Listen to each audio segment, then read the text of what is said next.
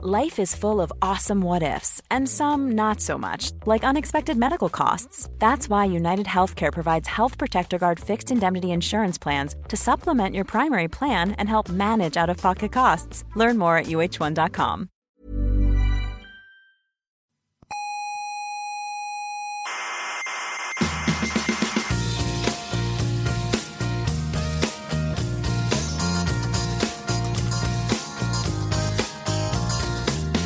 Aquí comienza Coffee Break, la tertulia semanal de la actualidad científica. Newton desmiente la física de Aristóteles. Exactamente. Einstein desmiente la física de Newton. Exacto. Pero ni siquiera ustedes mismos se ponen de acuerdo. No, hay una aproximación paulatina a la- Soberbios. Científicos soberbios.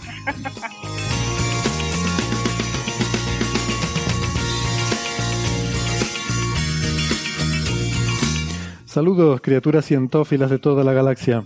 Sean bienvenidas a nuestra tertulia de cada semana sobre la actualidad de la ciencia. Yo estoy aquí en el salón de actos del Museo de la Ciencia y el Cosmos de Tenerife y ustedes podrían estarlo también, que ahora ya hemos vuelto a abrirlo. Pueden venir a visitarnos. eh, si no tienen nada mejor que hacer, pueden pasarse por aquí un ratito y ver la grabación del programa, que la puerta está abierta. Pueden entrar en cualquier momento, echarse una cabezadita y cuando quieran se van, eh, sin compromiso ninguno. Les habla Héctor Socas y esto es Coffee Break, Señal y Ruido.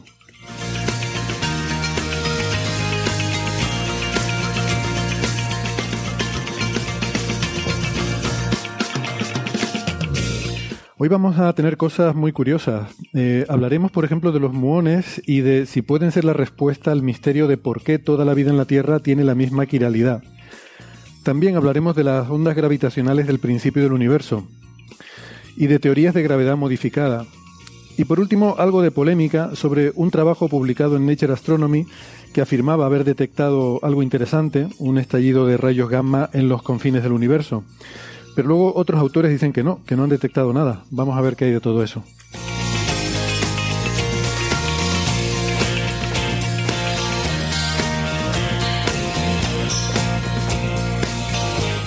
Antes les quiero recordar, como siempre, que además de la radio también nos pueden escuchar en Internet.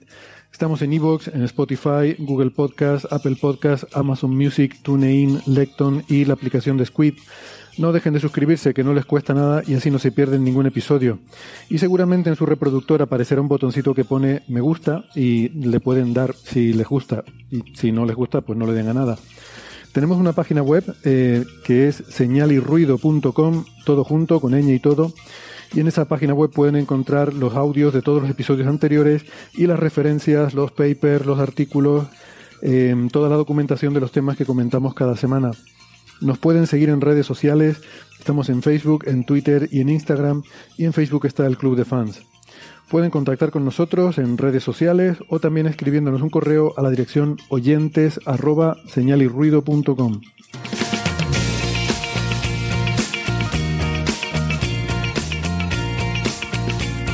Si prefieren la radio analógica de toda la vida, nos pueden escuchar si viven en Canarias en las emisoras Icoden Daute Radio, Radio ECA, Ondas Yaiza y Radio Juventud en Gran Canaria.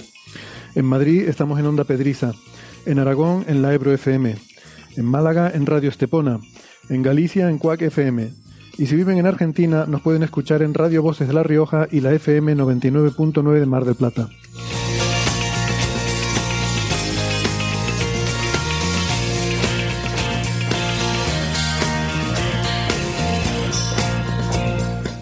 Saludamos a Bea Ruiz, que es doctora en ciencias físicas, profesora ahora en la Universidad de Córdoba. Hola, ¿qué tal Bea? ¿Cómo estás? Hola, buenas tardes. Pues eh, encantados de tenerte de vuelta, que ha sido una temporadita que, que no venías por aquí y Sí. es, es siempre un lujo contar contigo. Se echaba de menos. Bea es arroba cmb, eh, R- ¿cómo era? cmb, cmbarg. BARG. Exactamente. ¿Ves? Hace tiempo ya y no me acuerdo del, del alias de Twitter. Eh, lo dicho, gracias por estar aquí. También tenemos a Francis Villatoro. Hola Francis. ¿Qué tal? Buenas tardes. Estamos aquí en, Málaga, eh, también un día, bueno, como siempre, ¿eh? parece que el verano en Málaga no acaba de acabar. Y, aunque estemos en otoño oficialmente, seguimos como en verano y tenemos una temperatura excelente, unos 23 grados, sol eh, todo el día y, cielos muy azules. Pues muy bien, Francis es físico, informático, doctor en matemáticas, es profesor en la, Universidad de Málaga y en Twitter es arroba emulenews. Hoy tenemos el Frente Andaluz aquí en Coffee Break. Eh, hay más andaluces que canarios, ¿cómo es posible esto? Eh, estamos aquí. Em, en fin, se nos, se nos vienen arriba. Bueno, em, temas para esta semana, pues como les decía, ¿no? Varias, varias cositas curiosas. Si les parece, por quitarnos encima la parte de biología lo antes posible, podemos ir entrando con este tema que de hecho lo, lo habíamos pensado para comentar la semana pasada y bueno, se nos, eh, al final pues nos quedamos sin tiempo y, decidimos dejarlo para, para hoy. Em, es un, un, tema que ha salido, bueno, ha salido un artículo publicado en una revista de, de Proceedings.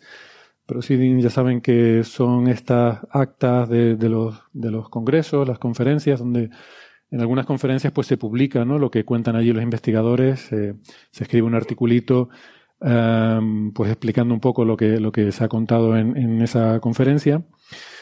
Y, y tenemos, como decía en la introducción, un artículo que se titula de, una contribución a esta conferencia, que en este caso es eh, la 37 eh, Conferencia Internacional sobre Rayos Cósmicos, que tuvo lugar en eh, Berlín.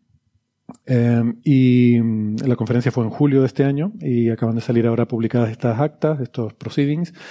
El artículo se titula Muones polarizados y el origen de la homoquiralidad biológica. Ahora, ahora vamos desgranando un poco lo que es todo esto. Eh, pero les quería comentar antes, si quieres, antes de que seguro que Bea y Francis tienen ganas de comentar mucho sobre el tema. Eh, yo quiero, por poner un poco en contexto, recordarles que hablamos de este tipo de cosas en el episodio 302 porque salió un, eh, un artículo científico, o sea, un, paper en la revista PJ, Astrophysical Journal, Letters. Las letters saben que son estos artículos breves eh, de publicación rápida. Y eh, es básicamente por los mismos autores, que son Noemí Globus y Roger Blanford, a los que en este artículo se ha añadido un, autor más, que es Anatoly Fedinich, Y bueno, les recuerdo que Blandford es un, investigador muy, eh, un, pope que decimos, ¿no? Alguien de, de, gran prestigio. De hecho, no sé si está, no sé si está retirado o, pero bueno, es bastante senior. Eh, que les decíamos fue estudiante de Martin Rees, uno de, estos eh, astrofísicos, en fin, de muy, muy conocidos. Y Blandford es muy famoso por sus contribuciones en temas de agujeros negros, ¿no? Donde tiene, de hecho, hay un efecto efecto Blandford, no sé quién, no me acuerdo bien, pero que, lleva su nombre sobre eh, un mecanismo para extraer energía de agujeros negros.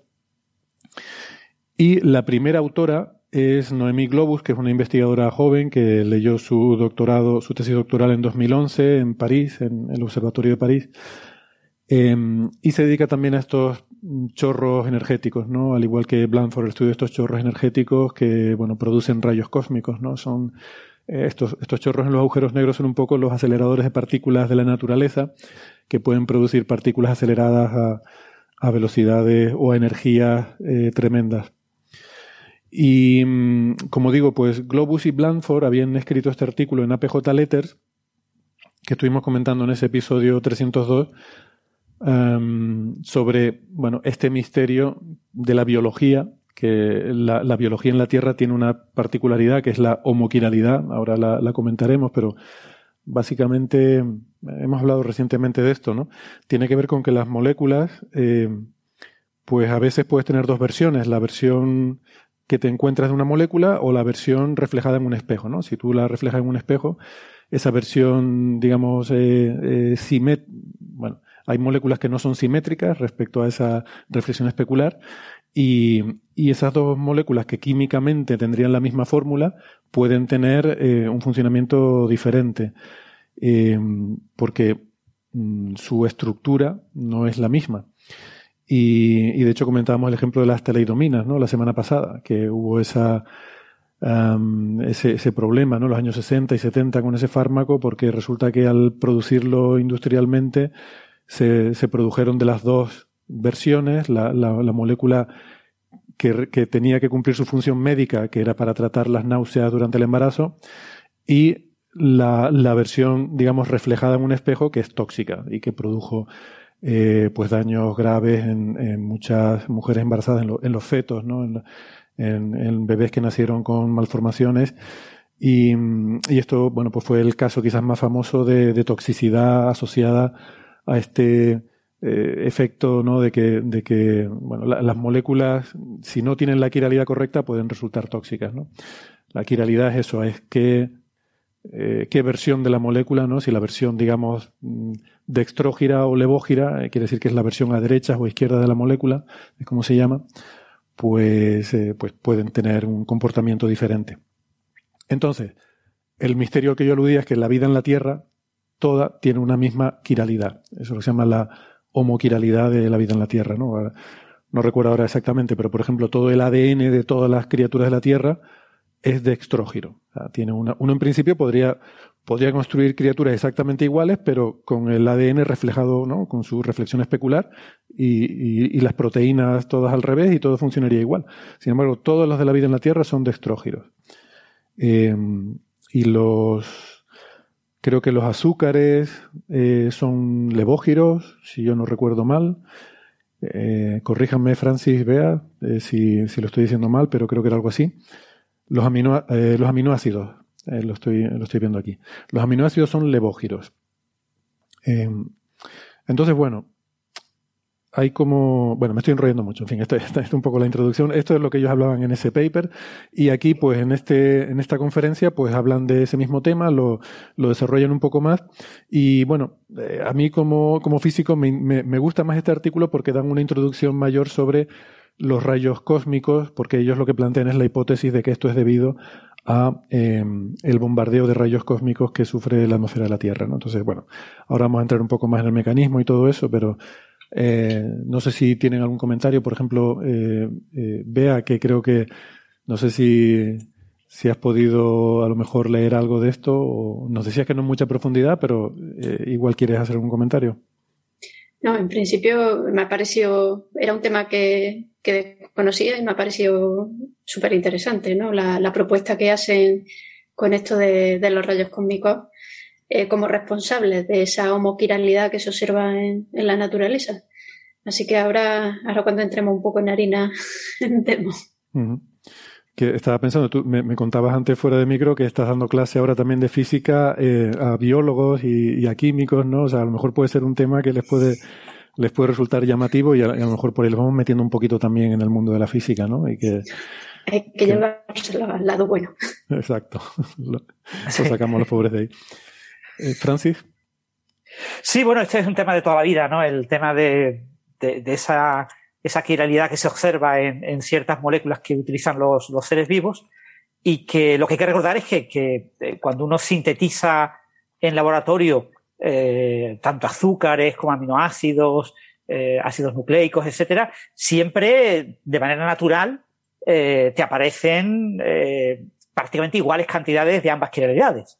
Es decir, eh, eh, por eso el, premio Nobel de este año de química ha sido a, un método, a un nuevo método de, de, catálisis asimétrica, ¿no? En este caso, organocatálisis, ¿no? Utilizando catalizadores orgánicos. Pero la, la, catálisis asimétrica es de enorme importancia, en, sobre todo en temas biomédicos, farmacológicos, etcétera, eh, porque eh, sesga eh, lo que de manera natural se produce a, ambos eh, en cantidades iguales de, moléculas dextrogiras y levogiras, la sesga a un lado o al otro. ¿no? Mm. Una, una, aplicación muy, muy clásica que todo el mundo eh, supongo que conoce, pero quizás hay que recordar, es el tema de las sacarosas, las sacarinas. ¿no?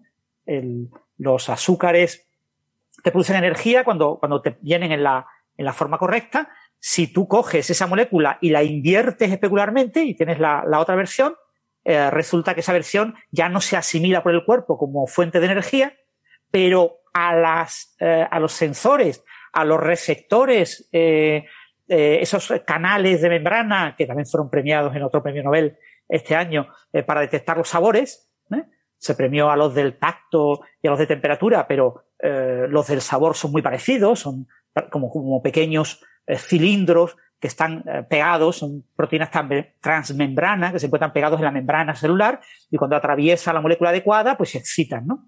Y, los detectores de azúcares no pueden distinguir entre la molécula destrógira y la levógira, con lo que la industria alimenticia utiliza las versiones incorrectas para provocar el sabor dulce, el dulzor, sin eh, eh, que esas moléculas acaben siendo sintetizadas eh, por el organismo. Entonces nosotros lo que hacemos es excretarlas directamente y, y, y, eso hace, pues, entre comillas, que engordemos menos, ¿no? Eso no lo sabía. O sea, los edulcorantes estos que le ponemos a la comida, los que tiene la Coca-Cola, estas cosas, son simplemente versiones quirales de... No todos, no todos. No todos. Y, y, los mejores edulcorantes son moléculas específicas, esos presos, ¿no? Para, para eso. Pero muchos edulcorantes sí son versiones de estrógenos, versiones de la, de la quiralidad opuesta a uh -huh. la que se utiliza en el organismo para poder extraer energía de ellos. Ah, qué curioso. Pues está interesante eso, no lo sabía. Eh, pues fíjate tú que de qué forma más bonita se conectan los dos premios Nobel de este año, el de fisiología, medicina y el de química, ¿no? Eh, con ese, por un lado lo, los receptores eh, de, de, bueno, de, sensaciones y por otro lado las eh, estas enzimas que pueden ayudarnos además a, a sesgar la quiralidad de, de, las moléculas. Por cierto, no sé si lo hemos comentado, la, la etimología de quiralidad viene del griego que quiere decir mano, mano que es algo como que kir o algo así en griego y, la, y el, el, adjetivo al, ¿no? Porque es como que la mano derecha y la mano izquierda son justamente eh, esas imágenes especulares que decíamos, ¿no? Que, que, una es la reflexión especular de la otra, pues serían las dos versiones de, de una molécula que, que tienen un comportamiento, que pueden tener un comportamiento diferente. Entonces, el, está el misterio este, ¿no? De que en la Tierra mmm, está, toda la vida está dominada por una homoquiralidad y hay como dos líneas de pensamiento de por qué ocurre eso, ¿no? Una línea va en el sentido de decir, bueno, seguramente inicialmente había de las dos, pero como al final eh, se acaba imponiendo eh, pues una línea evolutiva sobre las demás, sabemos que toda la vida actual de la Tierra desciende de Luca, ese último ancestro común, un microorganismo del cual desciende toda esa vida, pero claro, en la época de Luca no existía solo Luca, existían muchas otras formas de vida, probablemente muchas cepas de vida que surgieron independientemente unas de la otra. Y bueno, pues al final en esa competición global acabó imponiéndose una. Entonces simplemente hemos heredado todas las formas de vida actual, hemos heredado esa quiralidad. Esa es un poco una, de las de, de las ideas, ¿no? de las líneas de pensamiento para explicar este problema, que tiene también, pues, eh, en fin, mucha, mucha discusión, muchos matices, muchos problemas de, por sí misma. Y luego la otra, eh, la otra familia de explicaciones tiene que ver con que esto viene impuesto, esa quiralidad viene impuesta por algún agente externo que no, no es que provoque un efecto muy grande, pero es un efecto pequeño pero continuo, continuo, continuo, que a base de estar operando sobre mucho tiempo, pues va dando prioridad, va dando ventaja a una de las quiralidades frente a la otra y hace que finalmente a lo largo de eh, los eh, miles de millones de años se acabe imponiendo una, eh, una quiralidad. O sea, son un poco las dos formas que hay. Pero claro, ¿cuál puede ser ese mecanismo? Pues no está, no está muy claro, ¿no? Y, estos autores, Globus y Blandford, lo que proponían en su paper anterior y que aquí también lo, cuentan, es que son los rayos cósmicos los que producen ese efecto continuado. Y hacen una cosa muy bonita, que es que hilan esa asimetría que existe en la biología, o sea, de, dos posibilidades, parece que la naturaleza muestra una preferencia por una de ellas, con una asimetría que existe en la física que la hemos comentado eh, muchas veces, ¿no? Casi toda la física es invariante a mm, eh, un, una, una, inversión de la paridad, o sea, un cambio, una reflexión especular. Si nosotros cogemos eh, cualquier sistema físico y lo ponemos reflejado en un espejo y lo vemos, la, física se comporta igual. Casi toda, pero no toda. Y decíamos que la interacción débil, de, dentro de la física que conocemos, la, fuerza nuclear débil, que es responsable de algunas interacciones nucleares, no es, mm, no es del todo simétrica y da lugar a algunas violaciones. Eh, entonces ellos lo que hacen es asumir que esas dos asimetrías están conectadas de alguna manera. Y la forma de conectarlas es a través de los rayos cósmicos. Y entonces me parece la verdad que muy bonita la idea. No, no sé si en fin, no sé cuánto recorrido tiene ni cuánto de, plausible es que esto ocurra, pero, pero en principio la idea sería que los rayos cósmicos están llegando continuamente a la Tierra, es un tema que ahora podemos comentar un poco más si quieren. Eh, son partículas de alta energía, sobre todo protones o núcleos de helio, que cuando llegan a la atmósfera chocan con las partículas de la atmósfera y a partir de ahí se produce una lluvia de, partículas, ¿no? Pues tienen muchísima energía estos rayos cósmicos y se producen ahí una serie de, de procesos. Eh, bueno, la alta atmósfera siempre decimos que es como un gran colisionador de partículas, pero más, más a lo bestia, porque hay más energías que las que podemos producir nosotros en, en el LHC, por ejemplo, ¿no? Y mm, llegan estas partículas, chocan, se producen muchas partículas, entre ellas de vez en cuando hay piones, y los piones se desintegran espontáneamente mediante la interacción débil, dando lugar a muones. Y los muones son muy interesantes porque al ser producidos por la interacción débil, pues son susceptibles de, llevar consigo esta asimetría, eh, que es esto que hablan aquí de los muones polarizados, que ahora hablaremos. Y los muones son como una especie de versión pesada del electrón, ¿verdad? Chicos, corrígenme ustedes que son más, saben más de teoría, ¿no?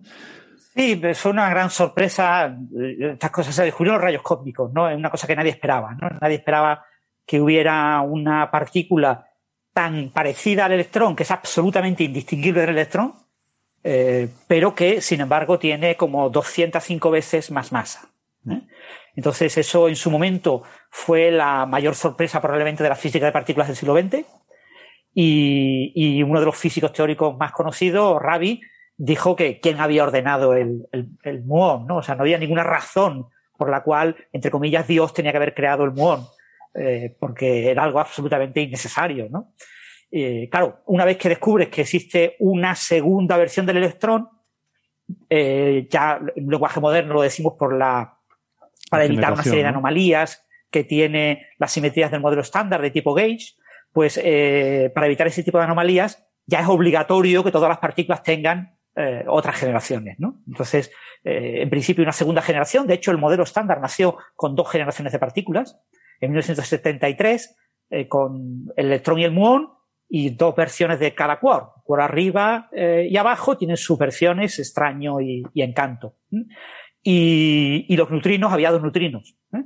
Pero sorprendentemente eso no era suficiente para explicar la simetría CP, la simetría materia-antimateria primordial. Y entonces se propuso que tenía que existir una tercera generación y en un par de años, en 1977, se descubrió una partícula de la tercera generación y ya sabemos que tenía que existir el tau, que también se descubrió el mismo año, y el neutrino tau se descubrió en el año 2000, y el quark eh, bottom, que fue la partícula ese, una, un mesón con un quark bottom, fue lo que se descubrió en el 77, y el quark cima, que se descubrió en el 95, ¿no? Y, y hoy en día ya tenemos bastante garantías de que hay solamente tres generaciones de partículas a baja, con baja masa, y entonces tenemos el electrón, el muón y el tau, que son como la misma partícula, pero repetida. Casi uno mm, mm, se ve tentado a pensar que eh, el electrón es el fundamental y el muón es un estado excitado del electrón. Pero cuando uno aplica la física, las leyes de la física, a las observaciones, descubre que no, no puede ser así porque son campos separados.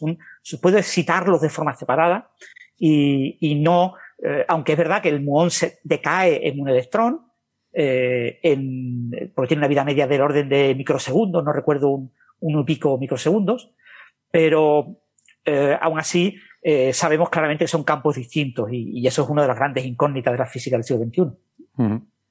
Entonces, estos muones que son, como, como decía Francis, la segunda generación, son muy inestables, también se desintegran muy rápidamente, en unos microsegundos, pero da tiempo, les da tiempo a llegar desde la parte alta de la atmósfera a la superficie. Y, eso significa Sobre todo por la, por, la, dilatación temporal de Einstein, por la relatividad especial. El, el muón, eh, cuando un rayo cósmico eh, choca contra un átomo de la, contra un núcleo eh, de una, de un átomo de, de una partícula, de un átomo de la, de la atmósfera, de la molécula de una atmósfera, eh, ese, ese, rayo cósmico tiene una enorme energía. Si son solares, pues del orden de megaelectronvoltio, pero hay de gigaelectronvoltio, incluso de petaelectronvoltio, y es una energía suficientemente alta como para producir un muón con una energía enorme. Hmm. Se mueve prácticamente a la velocidad de la luz, o sea, se mueven a, al 99,99999% de la velocidad de la luz. Con lo que la vida del muón, que es de poco microsegundo, se extiende a cientos de microsegundos, incluso eh, a, a milisegundos. Mm. Con lo que da tiempo para que recorra toda la atmósfera sin problema. Y atraviesen la Tierra, ¿eh? de un extremo a otro. Eh, Ice Cube detecta muones que han atravesado la Tierra desde el polo norte hasta el polo sur. Desde el otro lado, sí. Y además tienen lo interesante, pues eso, ¿no? Que atraviesan la materia, bueno, bastante. para ellos la materia es bastante transparente. y no, no totalmente, pero, pero bastante transparente. Y, y, de hecho hemos visto también estos proyectos para usar los muones y eh, muones cósmicos, detectarlos y hacer con ellos radiografías de pirámides o de conos volcánicos, ¿no? Eh, eso se puede hacer también, ¿eh? es complicado, pero, pero se puede hacer porque atraviesan esas paredes de piedra de las pirámides o, la roca del cono volcánico y se pueden detectar al otro lado. por supuesto, solo detectamos una muy pequeña fracción de los muones que pasan porque, precisamente por eso, porque pasan a través de la materia con bastante facilidad. Em, entonces, esos muones que, como digo, han sido producidos por la interacción débil y por lo tanto la estadística de muones que llegan al suelo tiene un cierto sesgo, mm, una cierta asimetría eh, en cuanto a su quiralidad, que es que también, también llamamos así quiralidad de las partículas, pues ellos lo que proponían es que esa asimetría de quiralidad de los muones puede hacer que interactúen con las moléculas de la vida de forma diferente. Eh, y, y, que eh, moléculas que se, bueno, no recuerdo ahora cuál era cuál, pero que eh, muones de una determinada quiralidad son capaces de arrancar un electrón a una molécula de una determinada quiralidad y sabemos que los rayos cósmicos son el, una fuente de mutaciones muy importante. La vida eh, tiene el ADN que necesita replicarlo para poder producir copias del mismo, de la misma criatura, pero también necesita que haya perturbaciones aleatorias, que haya mutaciones aleatorias, que la mayoría serán perniciosas, pero de vez en cuando alguna ayuda a que haya evolución, ¿no? A que haya una mejora en, en ese individuo que le permita evolucionar. Y aquí hablan un poco de, de cómo ha sido el entorno de radiación de la Tierra a lo largo de la historia. Eh, a día de hoy, por ejemplo, el 90%, eh, 90, 90% de, de, la radiación que hay en la superficie es radiactividad natural eh, debida pues, a los isótopos de, de, uranio, de torio que hay en, en la roca pero hay un 10% que viene de esta radiación cósmica. Entonces, una parte de las mutaciones que sufren los seres vivos, bueno, y eso es ahora, porque hace, al principio de la historia de la vida, hace 3.500 millones de años, era bastante mayor eh, la radiación cósmica que recibía la superficie de la Tierra. Con lo cual, esta radiación puede haber jugado un papel importante en la evolución. Y a lo largo de todos estos miles de millones de años puede haber sesgado, puede haber influido en la quiralidad, seleccionando haciendo que aquellas criaturas que tenían una determinada quiralidad pudieran evolucionar más rápido porque estaban sometidos a esta radiación. Esto además me encanta porque el argumento les vale para los dos lados. Si hubiera sido muy dañina, o sea, si, si, si hubiera sido que la quiralidad correcta no te encaja con la actual, podrías decir que es que había tanta radiación que mataba a los bichos. Y, y si no, puedes decir que como había radiación, mejoraba la evolución, ¿no? O sea, te valen los dos sentidos, sin hacer cálculos muy detallados, ¿no? Sí. Pero bueno, que en principio puede ser un mecanismo plausible, ¿no? de hecho, han mirado también, eh, ponen en el artículo de algunos, eh, no sé si llamarlos microorganismos, yo con la biología no, la respeto, ¿eh?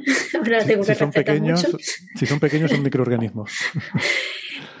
bueno, que, que parece que, que hay eh, restos que, que, se intuye que han venido de, meteoritos y que, y que muestran que, tienen este sesgo ya, ¿no? Con lo cual es una prueba a favor de, esto que ellos proponen.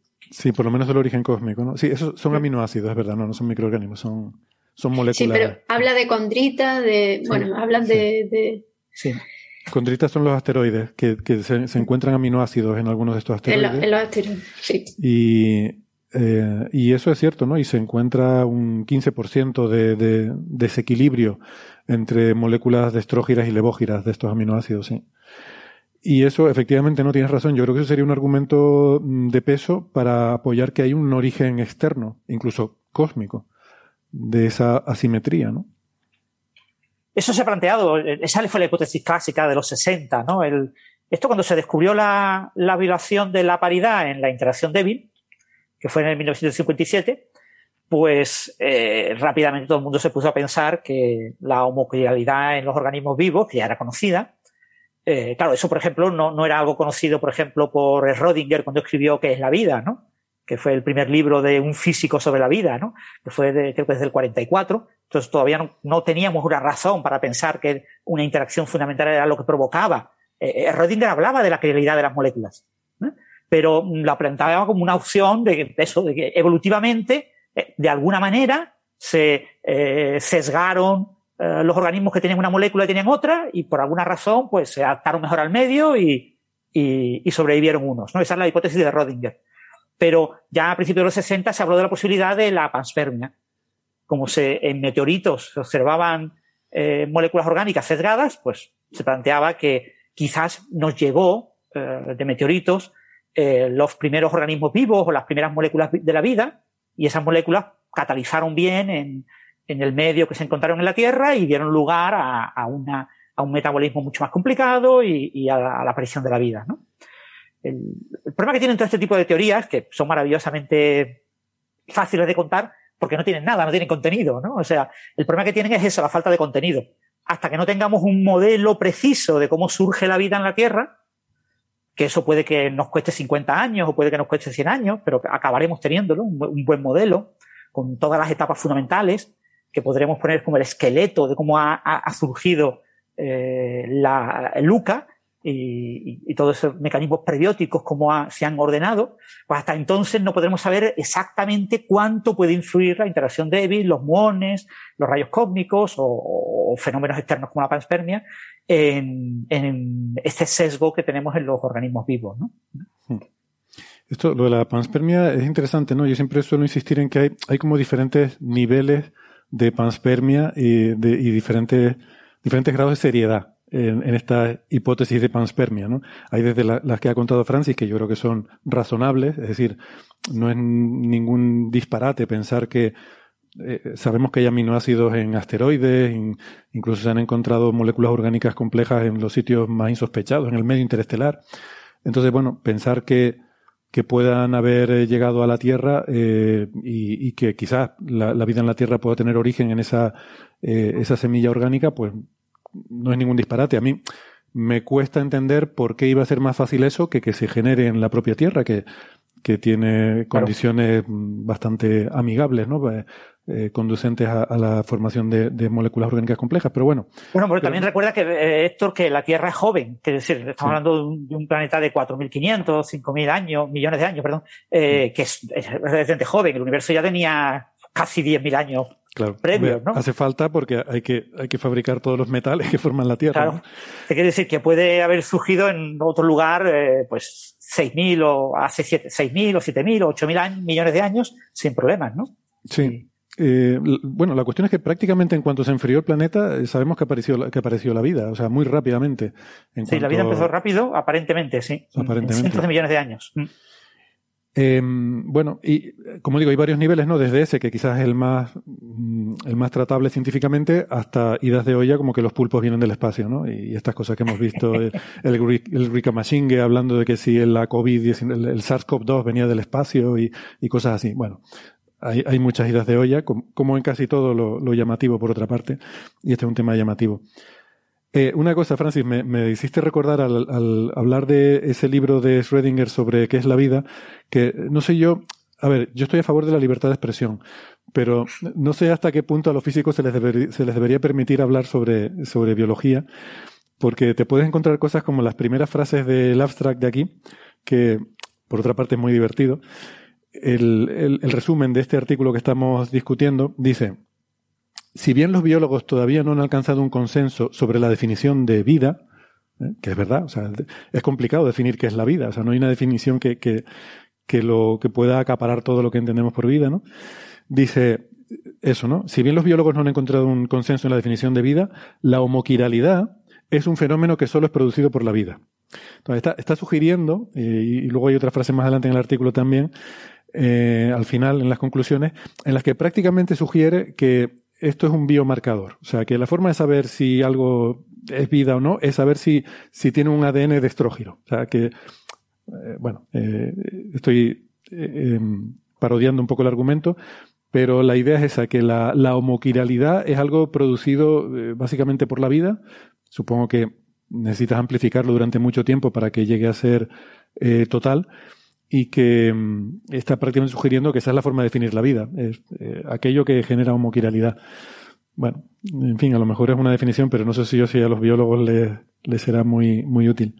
Y es curioso, le debe gustar. De todas formas, eso recuerda que, que, se considera la homoquiralidad observada en atmósferas como un biomarcador. Claro, pero para eso primero tienes que observar moléculas de la vida, ¿no? Claro, claro. Quiero decir que si te encuentras un, no sé, una ristra de ADN y antes de empezar a, empezar a mirar la quiralidad ya yo diría que es un biomarcador, pero bueno. Quiero decir que para cuando lleguemos a mirar qué quiralidad Sí, pero tiene... el problema es ese, que, que eh, observar una muestra de ADN probablemente sea imposible eh, por la enorme complejidad que tiene la molécula, pero observar un azúcar sí es posible en una atmósfera. Pero es que los azúcares lo hemos observado en, en nubes de gas interestelar, lo hemos observado en meteoritos, o sea, sabemos que hay azúcar ahí fuera. ¿eh?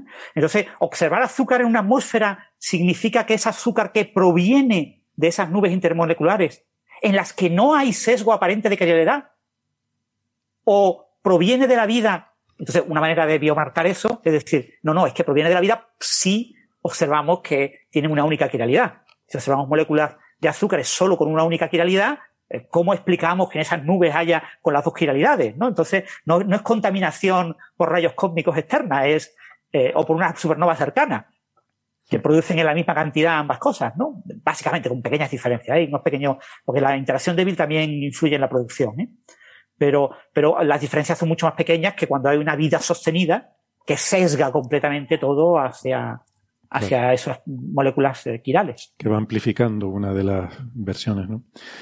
Bueno, y yo creo que esto le, le, debe gustar mucho a Globus, la primera autora, porque cuando estaba buscando para, en fin, cotillar un poco sobre el currículum de los autores y demás, ella tiene una página web eh, sobre sí misma, que es noemiglobus.com, y, y en, la, en, esa página web hay un parrafito que es justo en las dos primeras frases de este resumen. O sea, las dos primeras frases de este artículo es lo que ella tiene como resumen en su página web a que debe considerar una especie de lema vital o algo así.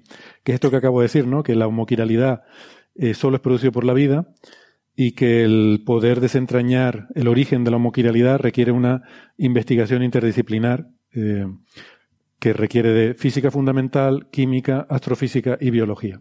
Y la verdad es que tiene razón, es un tema, una cosa bonita.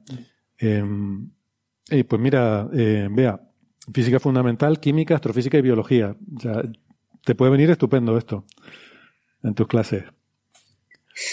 La verdad que el tema es bastante atractivo, precisamente por esa interdisciplinariedad, ¿no? Pero, pero no sé cómo. Yo no me ha dado tiempo a mirar en detalle el, el mecanismo, ¿no? De los, estos eh, rayos cósmicos eh, polarizados. Me, no sé si Francis te ha dado sí, tiempo bueno, a echar un vistazo. Sí, eh, básicamente el, el, tema es que, claro, la, la atmósfera está formada por, por eh, a ver, el, eh, lo que tenemos, imaginemos un protón de alta energía que choca contra un núcleo de, de un átomo. Se produce un muón. Entonces, claro, ese muón tiene como dos, dos, eh, en principio, aparentemente, debería de desintegrarse por igual en, en ambas quiralidades, ¿no? El problema es que eh, aparece una, un, una nube, perdón, un chorro, una, una, lluvia de partículas, se forma una especie de estructura radial en la que la, la, partícula que se produce es de alta energía, se desintegra en una cadena de partículas de menor energía y se va produciendo un chorro, ¿no? Entonces, en ese chorro hay una cierta tendencia a polarizar eh, en los propios muones. Entonces estos señores lo que calculan es que a distancias del orden de kilómetros hay un incremento en la polarización en un sentido. Y entonces es, como eh, eh, es un proceso que no, no ponen ninguna fórmula matemática, no ponen realmente un modelo matemático riguroso, lo, plantean como la, idea, pero la idea parece razonable, es decir, una manera de, de, de sesgar la polarización de, una haz de partículas, yo incido protones, por ejemplo, contra un blanco y, eso me genera eh, partículas con eh, diferentes polaridades, pero hay como eh, una oscilación cuántica, ¿no? Hay como una función de onda que va teniendo máximos y mínimos y hay ciertas distancias en las que preferentemente tengo una cierta polarización. Entonces, ellos plantean que para las energías de los rayos cósmicos incidentes, esas distancias pues, corresponden más o menos al grosor de la atmósfera, más o menos, ¿no? Y esa es un poco la idea. No sé si lo he explicado muy bien, lo he explicado fatal, pero como el artículo no tiene fórmulas matemáticas no, no, y no lo tengo aquí el, eh, con fórmulas matemáticas en la cabeza, no sé explicarlo bien. Yo, yo iba buscando porque suelen hacer referencia continuamente a un artículo anterior, entiendo que entendía que debería tener algo de modelo matemático que explicara. Yo, creo que ese, ese, seguramente es el de APJ que, que te decía que, mm, que habíamos comentado en el episodio 302, te, puedo pasar la referencia si quieres. Yo no recuerdo exactamente, recuerdo que llegaban a la conclusión, pero no me acuerdo si era con modelos, o sea, con simulaciones o, con algún experimento, de que, mm, eh, o sea, según la polarización de los muones incidentes, eh, podías provocar en aminoácidos, arrancar un electrón, básicamente, podías ionizar eh, algún átomo que lo, eh, preferencialmente según la polarización del muón incidente. Sí, pero... Pero no recuerdo cómo ahí, claro, ahí el, el, la cuestión es que ya te viene polarizado, ¿no? Lo preguntaba Bea era por qué se polarizan, ¿no? Ah, vale, vale. ¿Por qué esos muones ya no vienen polarizados, ¿no? Y, y eso venía. Yo creo que eso tiene que ver eso, ¿no? Con el decaimiento de la interacción débil que no, no es igualmente probable en las dos, ¿no? Exactamente. Mm cuando se desintegran no tienes la, misma probabilidad de los dos. Eh, o sea, estamos hablando de estados de spin, ¿no? El spin del muón es lo que hablamos cuando decimos esa polarización. No son igualmente probables. Sí, bueno, la, la, la quiralidad es el hecho de que el, el, muón tiene dos componentes, ¿vale? La excitación tipo partícula muón tiene dos componentes y yo puedo polarizarlas. Puedo eh, excitar una, la componente izquierda o la componente derecha. Lo que pasa es que ambas están acopladas. Y como ambas están acopladas, si yo excito en producción la parte izquierda, conforme evoluciona en tiempo, la parte eh, derecha, que no estaba excitada en producción, acaba excitándose. Entonces voy intercambiando la, la excitación y entonces eh, una vez que he producido un muón, siempre lo produzco excitando o la parte izquierda o la parte derecha, eh, cuando se propaga ese muón, se eh, convierte en una superposición cuántica de ambas opciones. Y cuando yo lo detecto, lo detecto o en parte izquierda o en parte derecha. Lo que pasa es que la interacción, si el proceso que produce el muón es, por interacción débil, hay un sesgo muy pequeño, pues la interacción débil es muy pequeña, hacia una de las polarizaciones, una de las quiralidades porque la interacción débil solo afecta a las componentes izquierdas. los bosones vectoriales W eh, y Z solo afectan a las componentes izquierdas de las partículas. Las componentes derechas no pueden interaccionar con el campo débil. Entonces, si hay media en el proceso de decaimiento de esa lluvia, media la interacción débil en alguno de los procesos, que claro, es una cosa extremadamente suprimida, porque los bosones vectoriales W tienen una masa enorme, estos son procesos muy, muy poco probables, ¿no? Pero con un pequeño incremento de probabilidad, hay algunos efectos débiles que tengo que añadir al proceso que me ha producido, claro, la colisión de protón-protón, pues básicamente es eh, cromodinámica, ¿no? Eh, no, hay una interacción débil. Me hace como, como si fuera básicamente es cromodinámica. Eso es. Bueno, pero es decir, que básicamente interacción fuerte, ¿no? Entonces, hay una componente de, interacción débil, entonces eso desequilibra las probabilidades. Y hace que hay una pequeña probabilidad de que eh, solamente hayas excitado las componentes izquierdas. Mm. Y estaba mirando el artículo de, del año del año pasado, ¿no? Del, episodio 302, pero el modelo que plantean es para la para la interacción con la molécula, no para, darle la, la quiralidad a los muones. Parece mm. como que es muy obvio que los muones tienen que ser quirales cuando llegan a la superficie, ¿no? Mm. Eso tiene que venir en un artículo anterior. Claro, eso, es, que, eso más el pasado. Ah. Es que eso es lo que yo recordaba, ¿no? Que lo que habían estudiado era eso, que, que, que había un efecto biológico. O sea, que, que esa diferencia, esa asimetría de muones que sabemos que debe existir, mm, puede dar lugar a una asimetría en el comportamiento biológico eh, de, o sea, de, la posible existencia de, estas moléculas.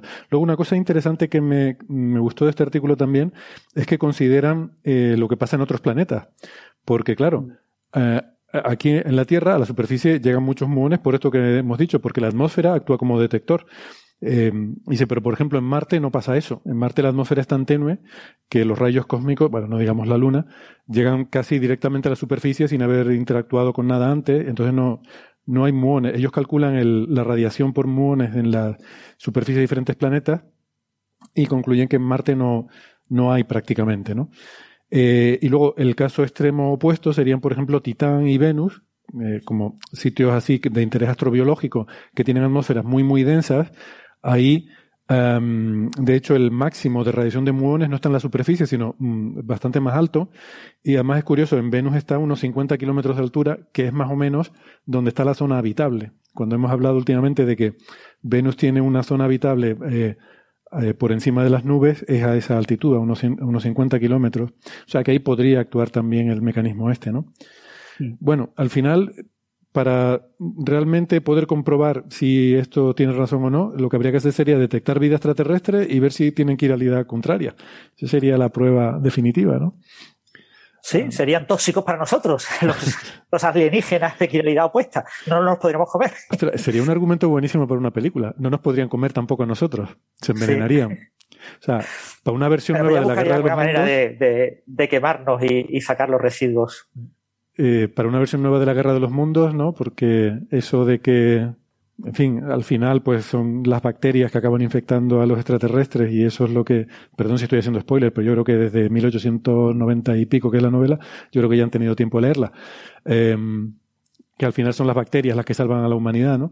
Pues igual estaría bien algo así que los extraterrestres después de, de, recogernos para comernos se dan cuenta de que tenemos la quiralidad contraria y nos servimos, ¿no? en fin está, no está suficientemente explotada esa idea, creo yo. Todo esto de la quiralidad en la ciencia ficción. Bueno, em, no sé, ¿alguna cosita más sobre esto? Claro, en Marte, por ejemplo, eh, deberían aparecer de las dos quiralidades si este fuera el mecanismo, porque no hay muones en la superficie de Marte. Eh, bajo tierra sí. Eh, en principio, biológicamente, aparentemente no, no habría eh, mucho inconveniente a que las células de los organismos vivos eh, compartieran eh, azúcares y aminoácidos y diferentes estructuras de diferentes quiralidades. Lo que pasa es que tendrían que estar duplicadas muchas de las enzimas. Muchas de las enzimas que conocemos son, son fábricas que, que actúan como catalizadores, ¿no? son fábricas que cuando toman unos metabolitos, unas sustancias muy pequeñitas, las colocan en la posición adecuada para que reaccionen. Entonces, esas enzimas son muy dependientes de la credibilidad.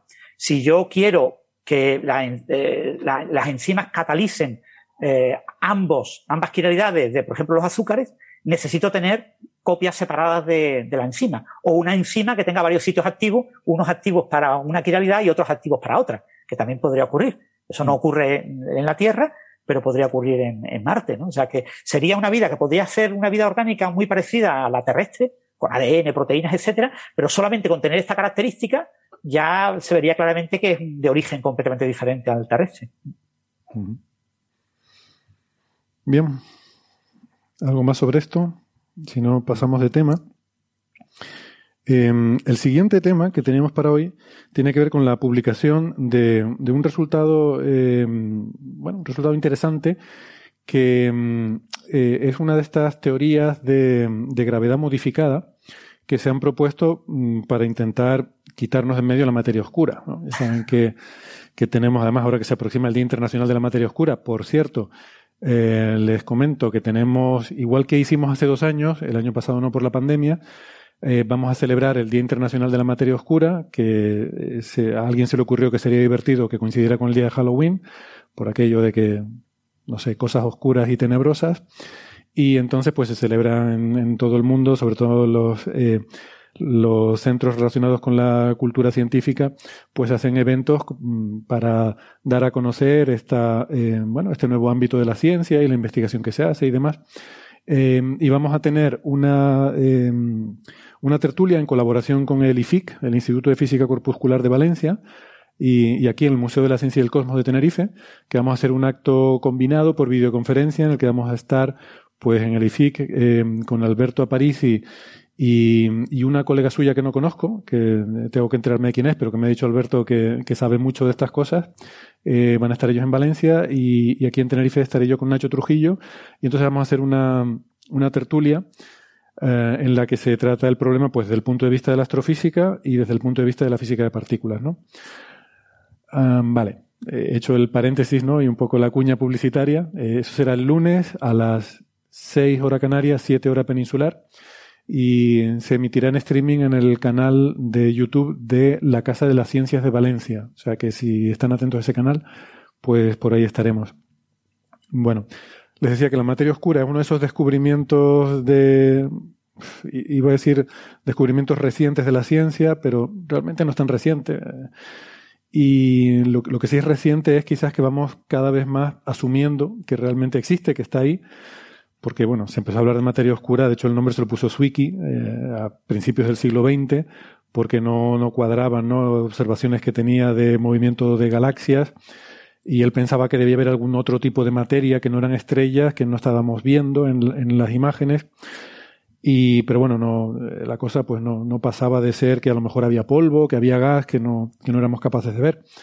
Y con el paso del tiempo, ya sobre todo a partir de los años 80, empezó a crecer la sospecha de que aquello no era simplemente polvo, sino que debía ser algún tipo de, algo más exótico, algo física nueva ahí detrás, ¿no? Y bueno, a día de hoy, sobre todo después del desarrollo de la cosmología de precisión en los años 90, eh, este descubrimiento, como digo, viene de la, dinámica de las galaxias. Eh, Vera Rubin fue una figura de gran importancia con la rotación de las galaxias, que dejó claro que había algo que no cuadraba en la rotación de las galaxias. Y ya a partir de los años 90, la cosmología eh, dejó claro que efectivamente hay algo ahí que no, que no estamos viendo no solo hay algo ahí, sino que es un tipo de materia diferente a la materia de la que estamos hechos, eh, la materia de átomos, y, que además es muchísimo. O sea, el 80% de toda la materia del universo es materia oscura, ¿no? Eh, o sea que la materia oscura no es algo exótico, lo exótico somos nosotros. la materia de la que estamos hechos es, materia un poco exótica. La materia oscura no sabemos lo que es, pero sabemos algunas cositas. Sabemos que no se ve, no es oscura, es invisible y además no interactúa, no se puede tocar, nos atraviesa. O sea que según el paradigma eh, de la física actual, que funciona bastante bien, ahora mismo nos están atravesando continuamente partículas de materia oscura a 200 kilómetros por segundo, eh, que pasan por nuestro cuerpo, pues no sabemos cuántas, porque depende de qué masa tengan las partículas, pero eh, seguramente no sea ningún disparate asumir que son eh, cientos de miles de millones por segundo las que pasan por cada, cada centímetro cuadrado de nuestra piel. Como digo, moviéndose a 200 kilómetros por segundo, que no es ninguna tontería. Hay de hecho por ahí que. Recuerda, Héctor, que todas estas estimaciones, tanto de densidad como de velocidad, dependen de la masa de la partícula. Y como no sabemos qué masa tiene la partícula, que los oyentes no piensen que son, que sabemos que son 200 kilómetros, sino que, bueno, para una WIN típica de gigaelectronvoltios, pues son unos 200 kilómetros por segundo. Pero si la partícula es diferente, es una acción, es otra cosa, las velocidades son completamente diferentes. Sí, eh, por eso decía que depende de la masa de la partícula, ¿no? Pero bueno, más que de la velocidad, yo creo que lo que cambiaría es la densidad de partículas, ¿no? El número de partículas. Y cambia también la densidad. Y la velocidad también, la energía cinética que tienen esas partículas cambia también. Sí, pero bueno, si son cientos de miles de millones por, por centímetro cuadrado por segundo, o son solo miles de millones, son una barbaridad de partículas, que es a lo que voy. Em, y bueno, pues eso es lo que es la materia oscura. Eh, toda la física actual está basada en, eh, en, ese concepto porque no hay otra forma de explicar el universo. Eh, todo lo que hemos ido aprendiendo, sobre todo en los últimos 20 o 30 años, no encontramos otra forma de, cuadrarlo y además, bueno, hay, evidencias bastante contundentes que ahora podremos, podremos mencionar. Pero, a pesar de todo eso, pues hay gente que, porque tiene que haber gente para todo, que dice, bueno, pero pero ¿y si no? ¿no? Y, si realmente no existe la materia oscura y, realmente lo que pasa es que no entendemos bien la gravedad y todo esto de la rotación de las galaxias y el movimiento de las galaxias es simplemente que, que no que la gravedad no es como imaginamos. Y entonces se siguen proponiendo todavía teorías de gravedad modificada para intentar explicar el universo sin materia oscura. Y este artículo que vamos a mm, comentar ahora, eh, a vuelta de la pausa, es eh, un nuevo paso, una nueva iteración en estas teorías alternativas, que todavía no son capaces de, explicar, nunca han sido capaces de explicar todo lo que sabemos, Eh, pero bueno, esta pues explica algunas cositas más a fuerza de también apretar más las tuercas, ¿no? Eso es de lo que vamos a hablar ahora, pero nos vamos a, eh, vamos a hacer una pausita para descansar un poco. Nos vamos a despedir de los oyentes que nos están escuchando por la radio y les invitamos a que eh, sigan la conversación en el segundo bloque del programa que pueden encontrar en el podcast. Si no, pues nos despedimos hasta la semana que viene. Si están escuchando esto en internet, no se vayan, que volvemos enseguida. Hasta ahora. Chao, chao. Hasta luego.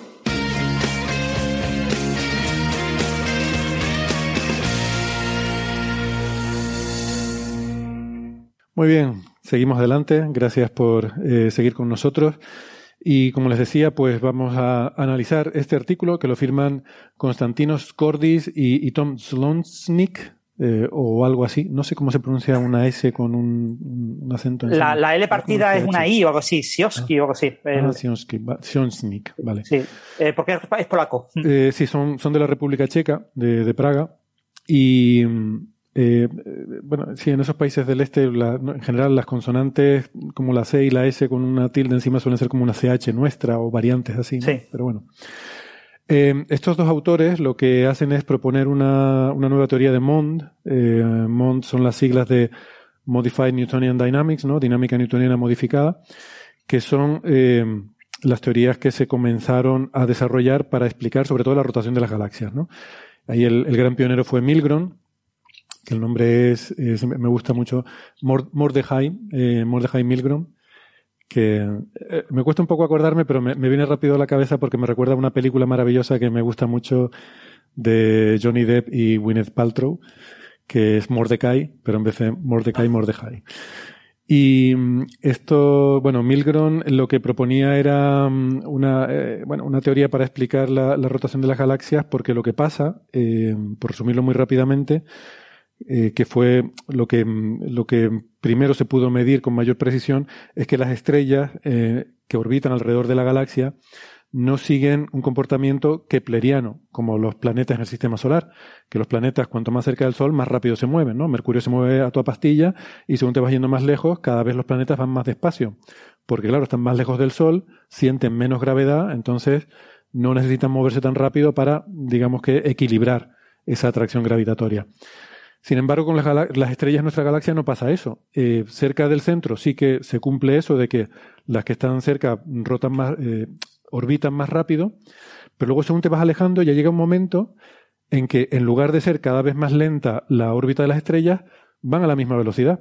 O sea, de, de más o menos de mitad, un poco más afuera, de mitad de la galaxia hacia afuera, eh, las estrellas, pues a la velocidad lineal a la que se mueven, es igual independiente de a qué distancia estén del centro, ¿no? Lo cual es contraintuitivo porque tú pensarías que al estar más lejos, están más lejos de, del, del, gran amasijo que es el centro de la galaxia, sentirían menos gravedad y tendrían que moverse más despacio, pero es como si sintieran más gravedad de la que toca y se mueven más rápido, ¿no?